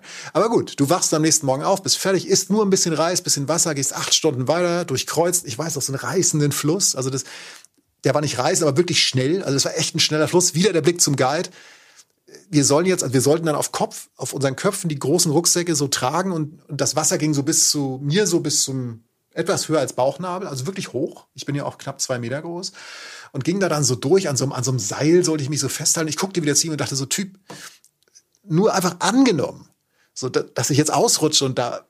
Jochen, du denkst doch immer zu viel. Ja, ja genau. Naja, und er, er macht, der Blick war halt so Typ, machst, zieh's einmal durch, kriegst geregelt. So, ich hab's dann auch hingeregelt bekommen und ähm, rutscht dann auch noch da und da weg und da und da weg und irgendwann steht da ein Jeep. Und äh, dann steigst du wieder ein nach ein paar Tagen und es ist wirklich eine beschissene Straße gewesen, wie Flummis hinten auf der Frachtfläche umhergesprungen. Ähm, roter Schlamm überall. Ich habe bei mir runtergeguckt, Hose völlig im Eimer, Schuhe im Eimer, alles im Eimer. Aber dann kommt halt unter anderem das, nicht nur das, aber das auch du kommst am Hotel an oder am Hostel, wo auch immer du bist. Ähm, du, du merkst, wie einfach es ist, Auto zu fahren, wie du für eine Strecke, für die du Tage gebraucht hast, auf einmal drei Stunden brauchst oder so, kommst da halt an, gehst auf dein Zimmer, erste Dusche, erstes warmes Wasser aus der Leitung, neue Klamotten, auf dem Bett sofort einpennen, egal wie spät es ist, weil du völlig im Eimer bist. Wachst auf, wenn die Grillen zirpen, so abends, diese thailändische Nachtkulisse, Ach, weißt, herrlich, du, ja. weißt du, so die Fenster offen, aber Moskitonetz und dann hörst du so dieses Tss, Tss, und Ach, das ist noch, schön. ja, das Licht leuchtet so rein vom Flur oder halt so vom Außenflur war das bei mir und so ein paar Palmblätter, die so dunkelgrün noch so im, im, in der dunklen Nacht so schimmerten und du hast, du kriegst Bock, weil du weißt, was passiert. Du stehst auf, du sicherst dich irgendwie ein bisschen gegen Moskitos oder so, sprühst dich ein und hast ein langes helles Hemd an oder so. Triffst die Leute, mit denen du tagelang unterwegs warst. Isst fantastisches Essen in irgendeinem Restaurant. Also in dem Fall bei mir oft ein rotes Curry nach sowas. Trinkst eine eiskalte Cola. Ich trinke selten Cola, aber aus kleinen Flaschen eine Cola in so einer Situation ist ganz schlimm, aber ganz toll für mich. Und äh, hast einen wundervollen Abend in der Zivilisation. Und ich glaube, deshalb hiken auch viele Menschen, um das dann wieder wertzuschätzen. Und das ist tatsächlich auch so eine Situation in Thailand, die ich ähm, von, von dem Extrem, dass man sich manchmal auch fragt, so, was soll der Scheiß, Alter? Warum bleibst du nicht einfach zu Hause? Bis zu der Belohnung und dem eigentlich großen Bild, dass du was ganz Tolles erlebt hast, ganz weit weg warst im Kopf und dann wieder zurückkehrst. Das ist wundervoll und das kann man in Thailand einfach auch haben. Guck mal, was eine schöne Geschichte, die so schlimm mit Kotzen begann. Und Ja. ähm, jetzt dann doch äh, mit, ähm, ja, aber ich, ich, weiß, ich weiß, was du meinst. Also man, man begibt sich ja manchmal auf, auf, auf, auf diese Abenteuer und hat dann halt einfach Momente, die einem, ähm, die anstrengend sind. Also it's, it's part of Ja. the experience. Das ist anstrengend. Und dann je nach Verfassung, wenn du jetzt, jetzt hattest du Pech, dass du irgendwie was gegessen hast, was nicht vertragen hast oder ähm, dann ist es auch mal Hitze oder dann ist es vielleicht auch mal äh, irgendein Typ oder irgendeine Frau, die da links und rechts ist, die einem auf den Sack geht. Also es gibt einfach, also keine Ahnung, gerade bei so Tracks, wenn es wenn es dann anstrengend wird, halt Situationen, wo man natürlich ähm, so im Kopf Sachen hinterfragt oder wenn man nachts irgendwo mit, das muss ja auch nur ein Chatlag sein. Also ich hatte das oft, wenn du irgendwie da so, du liegst irgendwo in der Fremde, du bist noch nicht so richtig da, du kannst noch nicht pennen, bist aber aufstehen macht auch keinen Sinn, da bist du zu schwach für. Wo dann manchmal schon gibt's die Momente beim Reisen, wo man sich überlegt, wieso tue ich mir das eigentlich an? Und dann, keine Ahnung, hat man irgendwie nur noch so durch, den Schlafmangel oder so oder ein Jetlag irgendwie noch ein Hormonproblem, ähm, keine Ahnung, was der Körper da ausschüttet und dann findet in einem Moment alles scheiße. Aber das Tolle ist ja, wenn man, das, das muss man halt manchmal ein paar Minuten, ein paar Stunden durchstehen und dann wird man halt einfach ähm, dafür belohnt, weil wenn man das ja auch geschafft hat und oftmals ist es ja so, dass einem dann wenn man dann mal wieder heiß geduscht hast, so wie du, und mal eine eiskalte Cola oder vielleicht sogar auch mal ein Bierchen, ähm, ein, ein Singa getrunken hat, ähm, Ja, was mein Favorite Bier da ist. Es gibt ja Chang und Singa. Ähm, ich trinke lieber Singa als Chang. Und ähm, wenn man das da getrunken hat und kommt wieder zu Kräften und ähm, man das so halt äh, Revue passieren lässt und einem das ähm, noch, oder sich abends nochmal so Fotos anguckt dann und dann dann weiß man doch schon, warum man das gemacht hat, ähm, weil es einem dann schon sehr erfüllt und ähm, ja und da einfach spezielle Momente dabei sind. Ja, wir sind beim, wieder witzigerweise, bei, beim, bei einem der Kernsachen, die wir ja auch immer sagen, so dieses, es ist ja auch nicht immer nur total geil. Mhm. Also, also es ist natürlich total geil, sonst würden wir es ja nicht machen, aber wer sagt denn, dass alles immer nur Friede, Freude, Eierkuchen ist? Ist es Das zu heißt, Hause ja auch nicht. Nö, also bei, bei mir schon, ne? Ja, natürlich. Äh, Nein, ich meine jetzt bei der Arbeit oder so. Ja. Nee, aber das ist, ähm, nein, das ist, das wäre doch Blödsinn. Ähm, das, das stimmt einfach nicht. Und gerade wenn man dann halt Sachen auch, andere Sachen will, das weiß ich, bin ja, war ja nun kein Pionier, der das erste Mal da diesen Dschungel da durchkreuzt hat. Aber es ist etwas, was man auch lassen kann, wenn man sagt, man macht nur Entspannung oder so. Ähm, und, und natürlich gibt es auf Reisen immer wieder, gerade wenn man neue Sachen versucht, zumindest für sich selbst irgendwie an neue Orte geht, dann gibt es auch die Downs. Dann gibt es auch den Moment, wo du sagst, boah, nee, oder das war doch jetzt irgendwie doof oder warum mache ich das oder sonst was. Es gehört halt dazu. Das heißt, wie gesagt, nicht, dass es einem zwingend schlecht gehen muss, aber man muss sich ja auch nicht, man muss ja auch nicht so tun, als wenn alles immer super ist, so wie es halt von mir aus in manchen einschlägigen Social Media ähm, manchmal so aussieht, dass man jedes Mal mit einer Fruchtplatte auf dem Felsen sitzt und dann sagt, geil, ich bin hier alleine hochgeklettert und sehe jetzt noch geiler aus als vorher. Also all das ist bei mir nie der Fall gewesen und ähm, das mag vielleicht auch an mir liegen, aber es ist, äh, das muss nicht so sein und und und und, und die Belohnung ist auch da und äh, gehört einfach zum Reisen dazu, zum echten Reisen gehört das definitiv dazu. So Jochen. Yes. Ähm, Du bist ja ein Typ, wir kennen uns ja schon lange. Ich weiß, du stehst auf Belohnungs. Ähm, Voll, bestes Prinzip der Welt. Das Belohnungsprinzip ist immer geil. Ja. ja. Und äh, deshalb entführe ich dich und ich weiß, du warst noch nicht da. Und ähm, ich wette jetzt mal, dass die meisten, die ähm, jetzt zuhören, auch nicht da waren. Ich entführe euch jetzt ähm, nach Kokut. Okay. Ich entführe euch auf so eine Art Pirateninsel. Zumindest sieht sie so aus, wenn ich jetzt, ich Michael Dietz, einen Piratenfilm machen würde. So einen, wo Piraten und Piratinnen so, weißt du, so romantisch verklärt dargestellt werden, so als Robin Hoods der Meere. Ja, ähm, wäre ja auch jetzt nicht drin bei dir, ne? Also jetzt für die. Nee, natürlich. so. Ist irgendwie so, so im, im Grunde ist es eine romantische Piratenkomödie äh, mit so einem Instagram-Filter, der, wo immer schönes Wetter ist. Es passiert doch nichts, keiner kommt um so. Also was völlig harmlos ist, aber es sieht halt schön aus. Ähm, äh, das wird natürlich trotzdem Blockbuster, weil ich hätte ja Regie geführt. Ähm, aber ich würde auf jeden Sehr Fall. Die Hymne würde diesen, ja, so, ja. ja, ich würde auf jeden Fall diesen Blockbuster auf Kokut spielen lassen. Es ist eine Insel im Golf von Thailand. Es ist der südöstlichste Punkt Thailands, also fast direkt an der Küste zu Kambodscha. Mhm. Schaut es mal euch auf einer Karte an. Und auch diese Nähe zu Kambodscha prägt diese Insel. Auf der Insel haben sich ähm, über die Jahrhunderte Thais und Khmer ähm, angesiedelt. Ähm, Khmer, so nennen äh, sich die Einwohner und Einwohnerinnen von Kambodscha. Und die haben sich natürlich über die Jahrhunderte auch gemischt. Und diese Mischung, die ist sehr speziell. Also im Positiven gemeint. Vor allem, Jochen, da kommen wir später zu, Essen. Mhm. Ne? Also Thai-Essen, Khmer-Essen, verwandt, nicht das Gleiche. Ähm, aber da wird das so ein bisschen gemerged. Selten habe ich so gut gegessen wie auf Kokut. Zumindest habe ich den besten Papayasalat der Welt gegessen. Das, das, das, da kann keiner kommen. Das ist einfach sticht. Papayasalat auf Kokut in einem Restaurant in einer Nähe eines Wasserfalls. Und diese Papaya kam nicht vom Markt, sondern hinten aus dem Biogarten des Restaurants. Das aber jetzt nur so als Spoiler, um Leute wie dich, Jochen, ähm, so zum Schluss nochmal so richtig fertig zu machen. Papayasalat kommt gleich. Ähm, ich will erst nochmal ähm, mit ähm, Kokut äh, anfangen, weil Kokut, also man schreibt, es gibt zwei Schreibweisen irgendwie. Ähm, einmal schreibt man es halt äh, Ko auf, auf Thai, und dann ins Lat mit lateinischen Buchstaben ist sie immer K-O-H. Und dann gibt's die Schreibweise Kut, K-O-O-D oder einfach K-U-T. So, keine Ahnung, manchmal wird so geschrieben, manchmal so geschrieben. Ähm, wie gesagt, es liegt ja ein bisschen ab vom Schuss. Der Aufwand, um dorthin zu kommen, der ist schon groß, weil von Bangkok äh, ist man schon so, ein, so einen ganzen Reisetag unterwegs. Man muss äh, von Bangkok erstmal nach Trat, da kann man hinfliegen. Umweltfreundlicher sind aber die Minibusse, die dann von Bangkok äh, darunter heizen. Die, äh, die fahren morgens früh ähm, aus Bangkok los. Auch wieder ein Erlebnis, wenn man irgendwie um vier, fünf oder um sechs morgens in Bangkok ähm, an so einem Busbahnhof ist und mit so einem Minibus nach Trat fährt. Ähm, die Belohnung ist dann äh, tatsächlich, wenn man in Trat ankommt, da geht's dann mit der Fähre und dem Speedboot weiter. Aber alleine dann dieser Bootsausflug, also dieser ähm, mit der Fähre und im Speed von, von A nach B, also von Trat Richtung äh, Kokut, das ist schon fantastisch.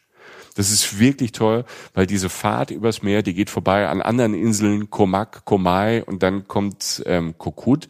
Und wenn du dann mit dem Speedboot unterwegs bist ähm, und dann quasi dorthin gefahren wirst, dann wirst du in der Regel ähm, am Hauptort, am Anleger abgelegt oder direkt an den Hostels oder Hotels abgesetzt. Mhm. Also alles, ne, alles ist am Wasser.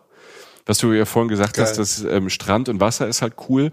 Und dann ist es halt cool, wenn du halt nicht das erste Hotel auf der Insel bist, wo du abgesetzt wirst, sondern ähm, vielleicht ein bisschen später. Und diese Stunden waren toll, weil du bist immer wieder so von einem, von einer Bucht zur nächsten gefahren ähm, manchmal ein bisschen tiefer rein und hast so die, die, die, ähm, die Insel vom Wasser aus kennengelernt. Ne?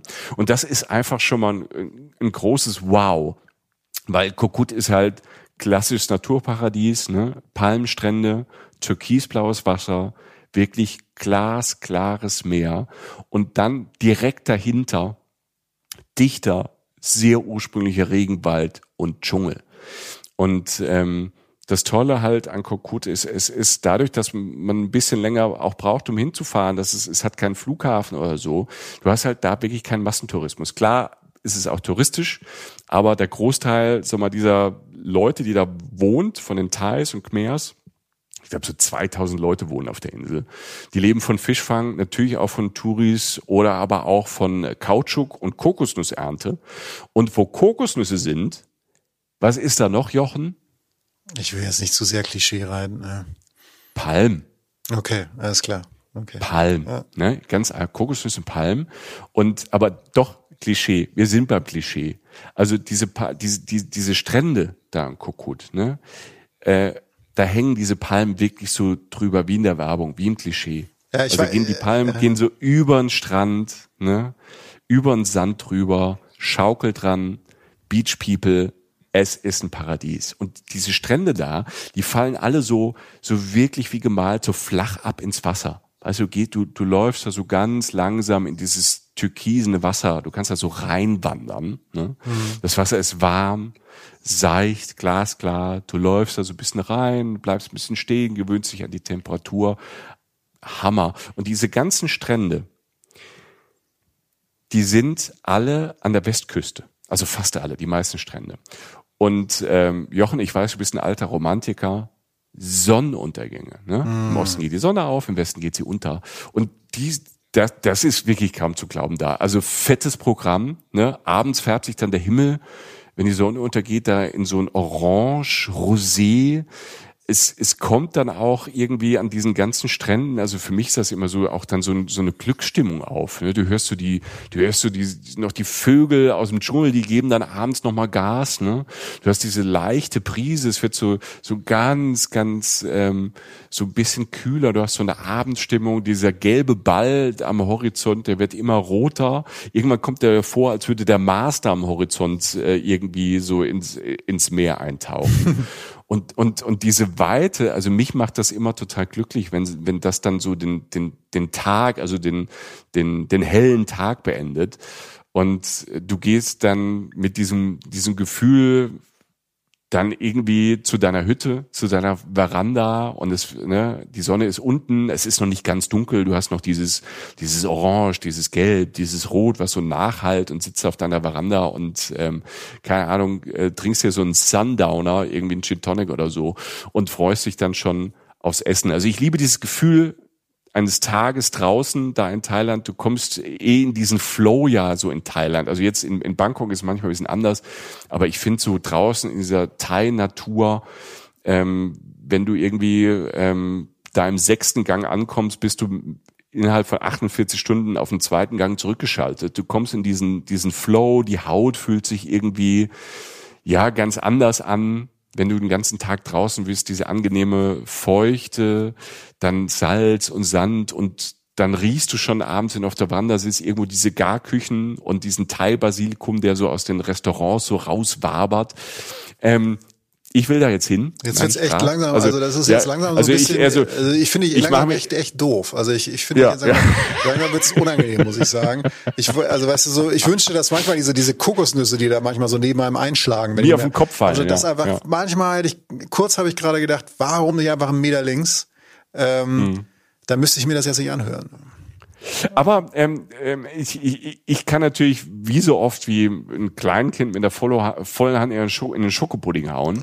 ähm, die, die Insel ist jetzt nicht nur was für, für Leute, die gerne am Strand abhängen. Es gibt da wirklich total viel zu machen. Ähm, klar, tauchen, schnorcheln, wie fast überall im Golf von Thailand. Ähm, ein Riesending. Wir haben jetzt schon gelernt, das ist jetzt nicht so mein großes Ding. Ich habe da so die ein oder andere Erfahrung gemacht. Aber ähm, was da so ganz groß ist, was ich gemacht habe und was dort fantastisch ist und äh, was wir noch gar nicht so oft hatten in unserem Podcast, ist Kajakfahren. Ah ja. Ähm, und zwar nicht draußen auf dem Meer, sondern ähm, das Tolle an Kokut ist, dass ähm, es da viele Flüsse gibt. Also aus diesem, die, diese, irgendwo muss dieses Grün und dieser, dieser, dieser Dschungel hierher kommen. Es gibt ganz viele Flüsse und Wasserfälle. Es gibt viel, viel Wasser auf dieser Insel. Und ähm, was ziemlich abgefangen ist, es gibt ja verschiedene Beaches. Einer der bekanntesten ist der äh, Klong Chao Beach. Und, ähm, und das Tolle an dem Beach ist, stellenweise das, das ist schwer zu erklären. Also da gibt's einen Fluss, der heißt auch äh, Klong Chao und der geht parallel zum Strand. Also du musst dir vorstellen, du hast einen Strand und ähm, da geht quasi am nördlichen Ende von diesem Strand, wird dieser Strand ein bisschen schmaler und du hast hinten nicht mehr den Urwald oder den Dschungel, sondern da kommt halt ein Fluss raus, der links vom Strand, stell dir vor, du stehst auf dem Strand, ähm, und links von dir kommt ja. auf einmal ein Fluss aus dem Dschungel. Rechts hast du immer noch das Meer. Du stehst quasi in der Mitte auf einer Sandbank. Links Fluss, mhm. rechts Meer. Geil. Das allein schon finde ich so ein Naturwunder. Da will ich immer sein. Ne? Und, ähm, und du kannst dann quasi von dieser Sandbank, irgendwann fließt dann dieser Fluss äh, über den Strand ins Meer und du kannst dann vom von dieser Sandbank aus dieses Kajak nehmen und kannst dann quasi den Fluss dann hochkajaken. Brauchst ein, also ganz moderat. Selbst du würdest es schaffen, Jochen. Also man braucht jetzt nicht so ähm, die härteste Rocky-Muskelkraft wie in Rocky 4, okay. als er äh, gegen den Russen angetreten ist, gegen Dolph Lundgren. Also so hart. Äh, ähm, genau. Also, Rambo. Ja, das war Rambo, ja. Auch natürlich großartige Filme. Also äh, würden wir jetzt nicht zu, würden wir zu tief gehen, wenn wir noch Avatar, Rambo, würden. Rocky, jetzt ich bin Genau, wir, wir sind die ganz modernen jungen, jungen Filme, die man genau. Äh, genau Snoopy war auch noch. Sucht das alles mal auf Netflix und auf Amazon Prime. Ähm, Genau, also du kannst von da, kannst du halt dann dir ein Kajak äh, mieten und äh, kannst auf diesem Fluss dann quasi landeinwärts. Ich war da mit meinem Kumpel Jörg damals unterwegs, wir waren da so auf einem Kajak und ähm, es ist halt ein Traum. Also äh, Grüße an Jörg, der hatte die Idee dazu. Ähm, du, du gehst dann, wenn du dann vom Strand wegkommst und du gehst dann quasi in diesen Dschungel rein. Dieser Fluss, die Ufer sind man mit Mangroven bewachsen. Und wir waren dann relativ schnell da auch ganz alleine unterwegs, tief im Dschungel drin. Und ähm, das waren im ersten Moment auch so Bilder, die man eher so aus Dokus aus Südamerika kennt. Weißt du, so Amazonas-Trips, du bist ganz allein, tausend Kilometer weg äh, vom nächsten Dorf. Aber das war wirklich, diese, dieser Kajak-Trip war einer der besten Tage, weil es ist dann, es ist dann doch, ah, du kommst irgendwann so ein bisschen in den Flow rein und dann gibt's dann diese, diese Flussbuchten, wo du auch mal Halt machen kannst. Das ist Wahnsinn. Und ähm, ja, also diese, diese Kajak-Tour ist toll. Und das Zweite, was ich eben schon mal getroppt hat, was ähm, super ist auf der Insel, sind einfach Wasserfälle. Mitten im Dschungel hast du halt Wasserfälle. Also ich war da auch kurz nach der Regenzeit, da waren die besonders imposant. Ich habe aber auch gelesen, also wenn man dann ähm, in der Trockenzeit ist, ähm, ist es manchmal auch so, als äh, kommen da nur ein paar Tropfen, aber zur Regenzeit und rund um die Regenzeit ähm, sind diese Wasserfälle halt wirklich toll. Da prasselt so richtig runter. Mitten im Dschungel hast du verschiedene Terrassen und Kaskaden und du kannst dort auch schwimmen gehen. Mein Lieblingswasserfall, ähm, es gibt so drei größere und einer da ist es auch ein bisschen schwieriger hinzukommen. Du fährst da am besten mit dem Moped hin, musst dann irgendwann absteigen und so ein bisschen laufen. Ähm, ist der Huang Nam ich kann es nicht richtig aussprechen, Huang Nam Kua Wasserfall. Und ähm, das ist einmal dieser Wasserfall, wo du halt wirklich im, im, mitten im Dschungel halt dann schwimmen gehen kannst. Das ist wirklich toll. Und, und jetzt kommen wir zum großen Finale, Jochen diesem großen Kukut-Finale. Es gibt in der Nähe von diesem Wasserfall, also wenn es kurz bevor man dann wirklich so in, erst in den Dschungel rein muss, gibt es noch ein Restaurant. Und ähm, das ist im Grund, also Restaurant klingt jetzt so, es ist im Grund, ist es eine große Holzhütte und da ist ein Bauernhof hinten dran, so im Dschungel. Ähm, es ist nicht so ein fancy Laden und ähm, einfaches Essen, da steht nicht draußen dran und das ist ja toll. Wir haben eine deutsche Karte, ne? das heißt, du bist wirklich ähm, irgendwie original bei, bei Thais oder bei Khmer Thais. Das konnte ich nicht so auseinanderhalten. Aber ich habe da ein Partei gegessen, da fliegst du weg. Partei ist ja eh, finde ich, äh, das wichtig, eines der wichtigsten Gerichte in Thailand. Äh, wer das 1A kann, ne, ähm, der kann alles. Das ist ja im Endeffekt so, in Deutschland würde man sagen, so ein arme Leute essen. Ne? Es ist halt so ein, so ein das Bratnudelgericht überhaupt, entweder mit Hühnchen oder Garnelen oder mit beidem. Irgendwie so Reisnudeln, Tofu, rote Zwiebeln, bisschen Fischsoße, so süßer Rettich kommt da rein, Ei, Frühlingszwiebel, Sprossen, alles in die Pfanne, auf, alles, alles gemixt, drüber noch so geröstete Erdnüsse drüber und dann ähm, ab dafür. Ähm, und das und das war schon super da in diesem Restaurant. Als ich das gegessen habe, dachte ich, alles klar, die können das. Und dazu habe ich dann, ich habe es ja vorhin gespoilert, ähm, Papayasalat gegessen aus der Papaya, die hinten hinter dieser Holzhütte im Garten gewachsen ist. Ne? Also ähm, das ist wirklich ein Tipp, wer auf Thai-Essen steht. Ähm, probiert Papayasalat, auch wenn man das so nicht gewohnt ist. Und vor allem da war das halt echt der Hammer, weil das war halt ein Restaurant mit so einem Biogarten. Du konntest auch durchlaufen. Also man dürfte da auch rein. Also die haben so, ja, ja, laufen Sie mal durch. Und du stehst halt vor, da wachsen halt Ananas. Sowas, was du normalerweise nur von Märkten kennst oder bei uns aus dem Supermarkt, wächst da halt einfach. Und ähm, das war toll. Die haben halt alles selbst angebaut da und dann halt verkocht und äh, dementsprechend hat es halt geschmeckt. Alter. Es tut mir leid, Jochen. Ich habe dich jetzt ein bisschen fertig gemacht. Ne? Ich finde es ein bisschen spät jetzt, dass es dir leid tut. Es ist einfach. Das ist, nee, das ist echt scheiße. Also jetzt mal kurz, wir geben ja wenig Einblicke äh, in die Magic, die hier so happen so, aber es ist jetzt halb elf Uhr abends, Alter. Ich mache mir gleich, ich, ich hole mir gleich irgendwie Partei. Ich weiß nicht, wie das es funktionieren ist, soll. Es ist Ausgangssperre, Alter. Du holst dir überhaupt Ja, Breaking the Law, Alter. Ich mache jetzt Judas Priest an und hol mir Partei. So. Wow, okay. Gut. Ich bin gespannt. Ich bin, ich bin gespannt. Ich, ich lese jetzt, ich lese jetzt schon Twitter Polizei Köln. Wir haben da so einen, so einen langen Typ, der äh, gesagt hat, der müsste unbedingt Partei ähm, sich holen gehen, sonst sonst stirbt er. 250 Tacken. Vielen Dank. Ähm, wenn ihr jetzt gerade äh, euch das Wasser im Mund äh, zusammenfließt, wie bei Jochen, aber auch bei mir, ich ich, ich quäl mich ja selbst damit. Ähm, ein Tipp, wenn ihr auf Thai essen steht. Als ich dieses Restaurant, von dem ich eben erzählt habe, nochmal recherchiert habe, weil ich hatte vergessen, wie es heißt. Es war keine Ahnung Ahnung, ich war vor ein paar Jahren da. Ich wusste jetzt nicht mal, wie dieses Restaurant hieß. Ich wusste nur noch Wasserfall. Es war ein Wasserfall, es hat einen Garten.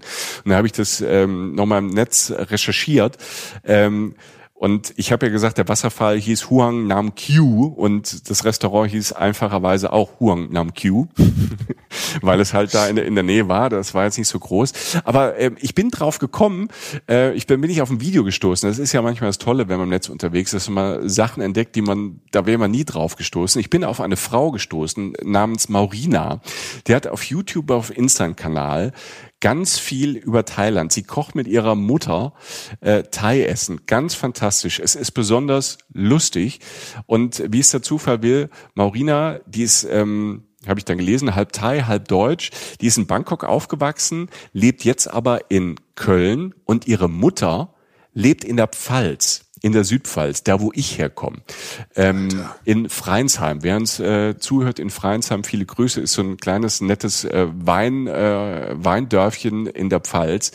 Und ähm, die Mischung ist der Hammer, weil in dem Video, in den Videos ähm, ist äh, äh, Maurina zum Beispiel bei ihrer Mutter ähm, und du denkst so, die sind in Thailand in so einem Kräutergarten, aber dann geht so die zieht sie die Kamera auf und dann sind die halt in der Pfalz. Die hat halt in Freinsheim da so einen thailändischen Kräutergarten ähm, angebaut und die kochen dann da. Ähm, also ich kenne Maurina nicht persönlich. Grüße von hier.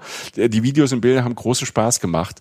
Ähm, heißt auf äh, Insta Moriginal Thai, Moriginal Thai findet ihr. Tun wir auch nochmal äh, bei Instagram rein. Dicke Empfehlung und Grüße von uns. Also wenn das mit der Pandemie vorbei ist, müssen wir ähm, Jochen mit Maurina irgendwie mal einen Kochkurs machen. Ne, vielleicht machen wir dann irgendwie dann endlich den Podcast übers Thai-Essen mit, einer, mit, mit einem Profi. Ne, mit einer Profifrau. Ich bin dabei, Alter. Das, ja. hat mir, das ist, passt da perfekt. Ja, ja Maurina, wenn du das ja. hörst, wir laden uns gerade bei dir ein. Ne? Ja. also, das stimmt. Ja. Ne? Also ähm, Original Thai, große Empfehlung. Ähm, das hat, das ist sehr, sehr lustig und äh, die kocht toll. Also wenn ihr auf Thai essen steht, ähm, da gibt's natürlich viel im Netz, auch viel andere, aber die, die habe ich halt durch diese Recherche nach diesem Restaurant halt da kennengelernt. Ähm, Zielgerade will ich jetzt, ich habe das ja vorhin äh, auf der Zielgerade ähm, stotter ich noch ein bisschen und ähm, ich habe das ja aber vorhin äh, ähm, Piratennest genannt, Kokut. Ja. Oder sagte, ich will mal einen Piratenfilm da machen. Das hat auch äh, noch mit einem Highlight auf der Insel zu tun, neben äh, dem Strand, neben den Wasserfällen, neben dem Dschungel. Ähm, es gibt ein Fischerdorf. Das ist im Südosten der Insel. Ähm, und äh, dieses Dorf, das steht tatsächlich so auf Stelzen. Ne? Also es ist nicht an Land, sondern es ist auf dem Wasser, am Strand. Ban Yao Yai oder so. Ich habe es bestimmt falsch ausgesprochen. Und, das war perfekt. Danke. Und ähm, Das ist so abgefahren, dieses Fischerdorf auf diesen Stelzen. Du kannst da rein, es sind halt wie ich diese, diese Häuser und die sind verbunden mit diesen Holzstegen. Das ist wie so ein großes Labyrinth und du kannst da einfach rein. Und ähm, da schaukeln dann zwischen den, den Stegen und den Häusern so Fischerboote im Wasser. Ähm, da sitzen dann Männer und Frauen, die flicken Netze. Ähm, leben da, gehen ihrer Arbeit nach. Und wenn du auf Fisch und Meeresfrüchte stehst, dann musst du da in dieses Dorf, weil es gibt dort auch ein, ja, so ein Restaurant, ähm, so halt Seafood, die holen es daraus und grillen es dir oder werfen es in Bock. Ähm, ich bin gar nicht so ein großer Fischfreund oder Meeresfrüchtefreund. Ich esse das selten, aber das war so lecker zubereitet und so frisch. Also äh, da müsst ihr hin, weil es sieht nach Piratennest aus, wie, ähm, wie im Klischee. Es ist aber ganz entspannt dort. Die Leute sind nett, winken dich zu, du kannst überall durch. Ähm, das ist so für mich die Krönung von Kokut. Ist ein bisschen ab, da gibt's keine Party. Wer Party will, muss nach Koh Chang. Das ist nur eine Insel, die ist auch da in der Ecke. Ähm, auch schön da, aber wer es ruhig will und wer paradiesische Zustände haben möchte und dieses Essen, dem kann ich nur Kokut empfehlen, eine meiner Lieblingsinseln in Thailand. Wow, äh, cool. Also, also echt, echt wundervoll. Eine Mischung aus so ein bisschen Schmerz wegen Fernweh, mm. aber auch äh, Freude. Also äh, krass. Da will ich jetzt hin. Ähm, nee, hat, hat glaube ich, ganz gut funktioniert, ähm, dieses Experiment, was wir in der Folge hier so hatten. So einfach so ein paar Beispielsituationen zu nennen und Orte. Und wir haben das Land vielleicht so ein bisschen recht gut umrissen. Ich zumindest bin reif. Also ich, ich würde da jetzt heute nach, also nach meinem Partei, das ich während der Ausgangssperre mir erschlichen habe, setze mir jetzt einfach ins Zug und fahre da runter. Und äh, cool. Ja, Cool. Ja, das ist ja so dieses süß-saure, was man halt äh, im Moment so hat, dass man irgendwie nicht weiß, soll ich mir soll ich mir das Fernweh jetzt antun, aber ich habe es ja trotzdem. Aber ich finde immer unsere unsere Ausflüge im Kopf Ne, dieses Kopfkino. Ich hoffe, euch geht's genauso. Für uns ist das ja auch so wie so ein bisschen Therapie. Äh, wenn wir das aufnehmen, sind wir auch irgendwie ähm, irgendwie weg und ähm, das macht Spaß und wir hoffen halt auch, dass wir äh, das so ein bisschen rüberbringen und euch da auch ein bisschen durch die Zeit helfen, die ja immer noch ermüdend ist. Wenn ihr das jetzt hört, irgendwie 2022 und das ist alles vorbei, dann ähm, freut euch, denkt nochmal zwei Sekunden zurück an diese komische Zeit und ähm, wenn ihr könnt, dann ähm, ab nach Thailand und vielleicht, äh, wenn ihr das hört, kann man schon mit dem Zug hinfahren. Also das, das habe ich vor allem ähm, auf dem Schirm. Äh, die Möglichkeit gab's, da haben wir auch schon mal drüber nachgedacht, äh, Jochen und ich, äh, da was draus zu machen. Dann ähm, kam die Pandemie, aber wir haben das auf dem Schirm, weil man kann natürlich ähm, für die Zukunft ähm, auch nachhaltig irgendwie denken und mit ein bisschen mehr Zeit ähm, Thailand ähm, auch noch anders erreichen und erleben. Das dann aber ein anderes Mal. Das war erstmal unsere Traumland-Thailand-Folge. Wir haben noch ähm, eine Sache, die wir euch äh, mit auf den Weg geben wollen. Und zwar ähm, unsere Kollegen und Kolleginnen von äh, Geosaison haben ein neues Heft draußen. Und ähm, da sind wir drin. Da ist ähm, eine Geschichte von Jochen drin, auch aus Asien, aber ein bisschen weiter als ähm, Thailand. Ähm, und zwar, es geht um Japan. Wie Jochen in Japan in einem Hotel äh, nach einem Löffel gefragt hat. Das klingt jetzt total banal. Aber diese Geschichte ist so lustig und wieder so verrückt und zeigt wieder, ähm, und das ist ja das Schöne, dass ähm, andere Kulturen, andere Menschen einfach anders denken. Und das muss nicht besser oder nicht schlechter sein. Es ist nur anders. Und wenn diese Kulturen zusammenclashen, kann das manchmal einfach sehr lustig sein und ähm, auch sehr erhellend. Und die Geschichte von Jochen in der neuen Geo-Saison im Juniheft 2021 ist einfach sehr, sehr lustig. Mehr möchte ich gar nicht spoilern. Ansonsten muss ich ganz ehrlich sagen, liebe Kolleginnen von ähm, der Geo-Saison, das ist eins äh, der schönsten Geo-Saison-Hefte ever. Ne, die all, alle anderen auch toll. Aber das hat mir sehr gefallen. Es geht um Clamping und es hat viel mit dem äh, Sommer 2021 zu tun. Ganz viel tolle Tipps. Ähm, für Deutschland, für Europa. Es sind tolle Bilder drin. Es gibt so eine Strecke mit Burgen und Schlösser Deutschlands. Da schlägst du das Bild auf und sagst, ich will dahin. Ich will zu, aber nein, ich will doch zu der Burg fahren. Nein, ich will äh, Pfalz-Grafenstein. Nein, ich will zu den Hohenzollern. Ähm, ach, äh, Neuschwanstein ist gar nicht so aufregend. Ich, äh, es gibt ja noch tausend andere Sachen. Es gibt tolle Routen. Es gibt tolle Roadtrips durch Deutschland. Auf einen will ich im Sommer auch gehen. Und zwar ähm, so ein bisschen in Süddeutschland ähm, unterwegs sein, Baden-Württemberg, Bayern. Ähm, hat mich sehr inspiriert und äh, können wir euch nur empfehlen. Nicht nur, weil wir drin sind, sondern weil tolle Geschichten und tolle Bilder da sind. Und ähm, dieses Clamping, also wisst ihr, weißt du, was Clamping ist, Jochen? Ja, glamouröses Camping, denke ich mal. Ne? Genau, sehr ja. gut. Du bist informiert, du solltest was mit Reise machen. Vielleicht überlegst du mal, was mit Podcasting oder so zu machen. Aber wahrscheinlich findest du es eine doofe Idee. Ja, Podcast das macht ja jeder. Ja, das hatten wir ja schon mal vor drei, vier Jahren.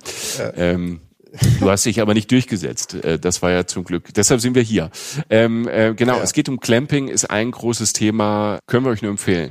Die neue Geosaison Juni 2021. Danke Menschen fürs Zuhören. Äh, danke Michi fürs Erzählen, weil, ähm, wie gesagt, äh, schön und schrecklich, äh, Fernweh galore, ähm, aber ich will das nicht anders. Ähm, ich war jetzt einfach eineinhalb Stunden oder eine Stunde oder was, das war einfach nicht hier.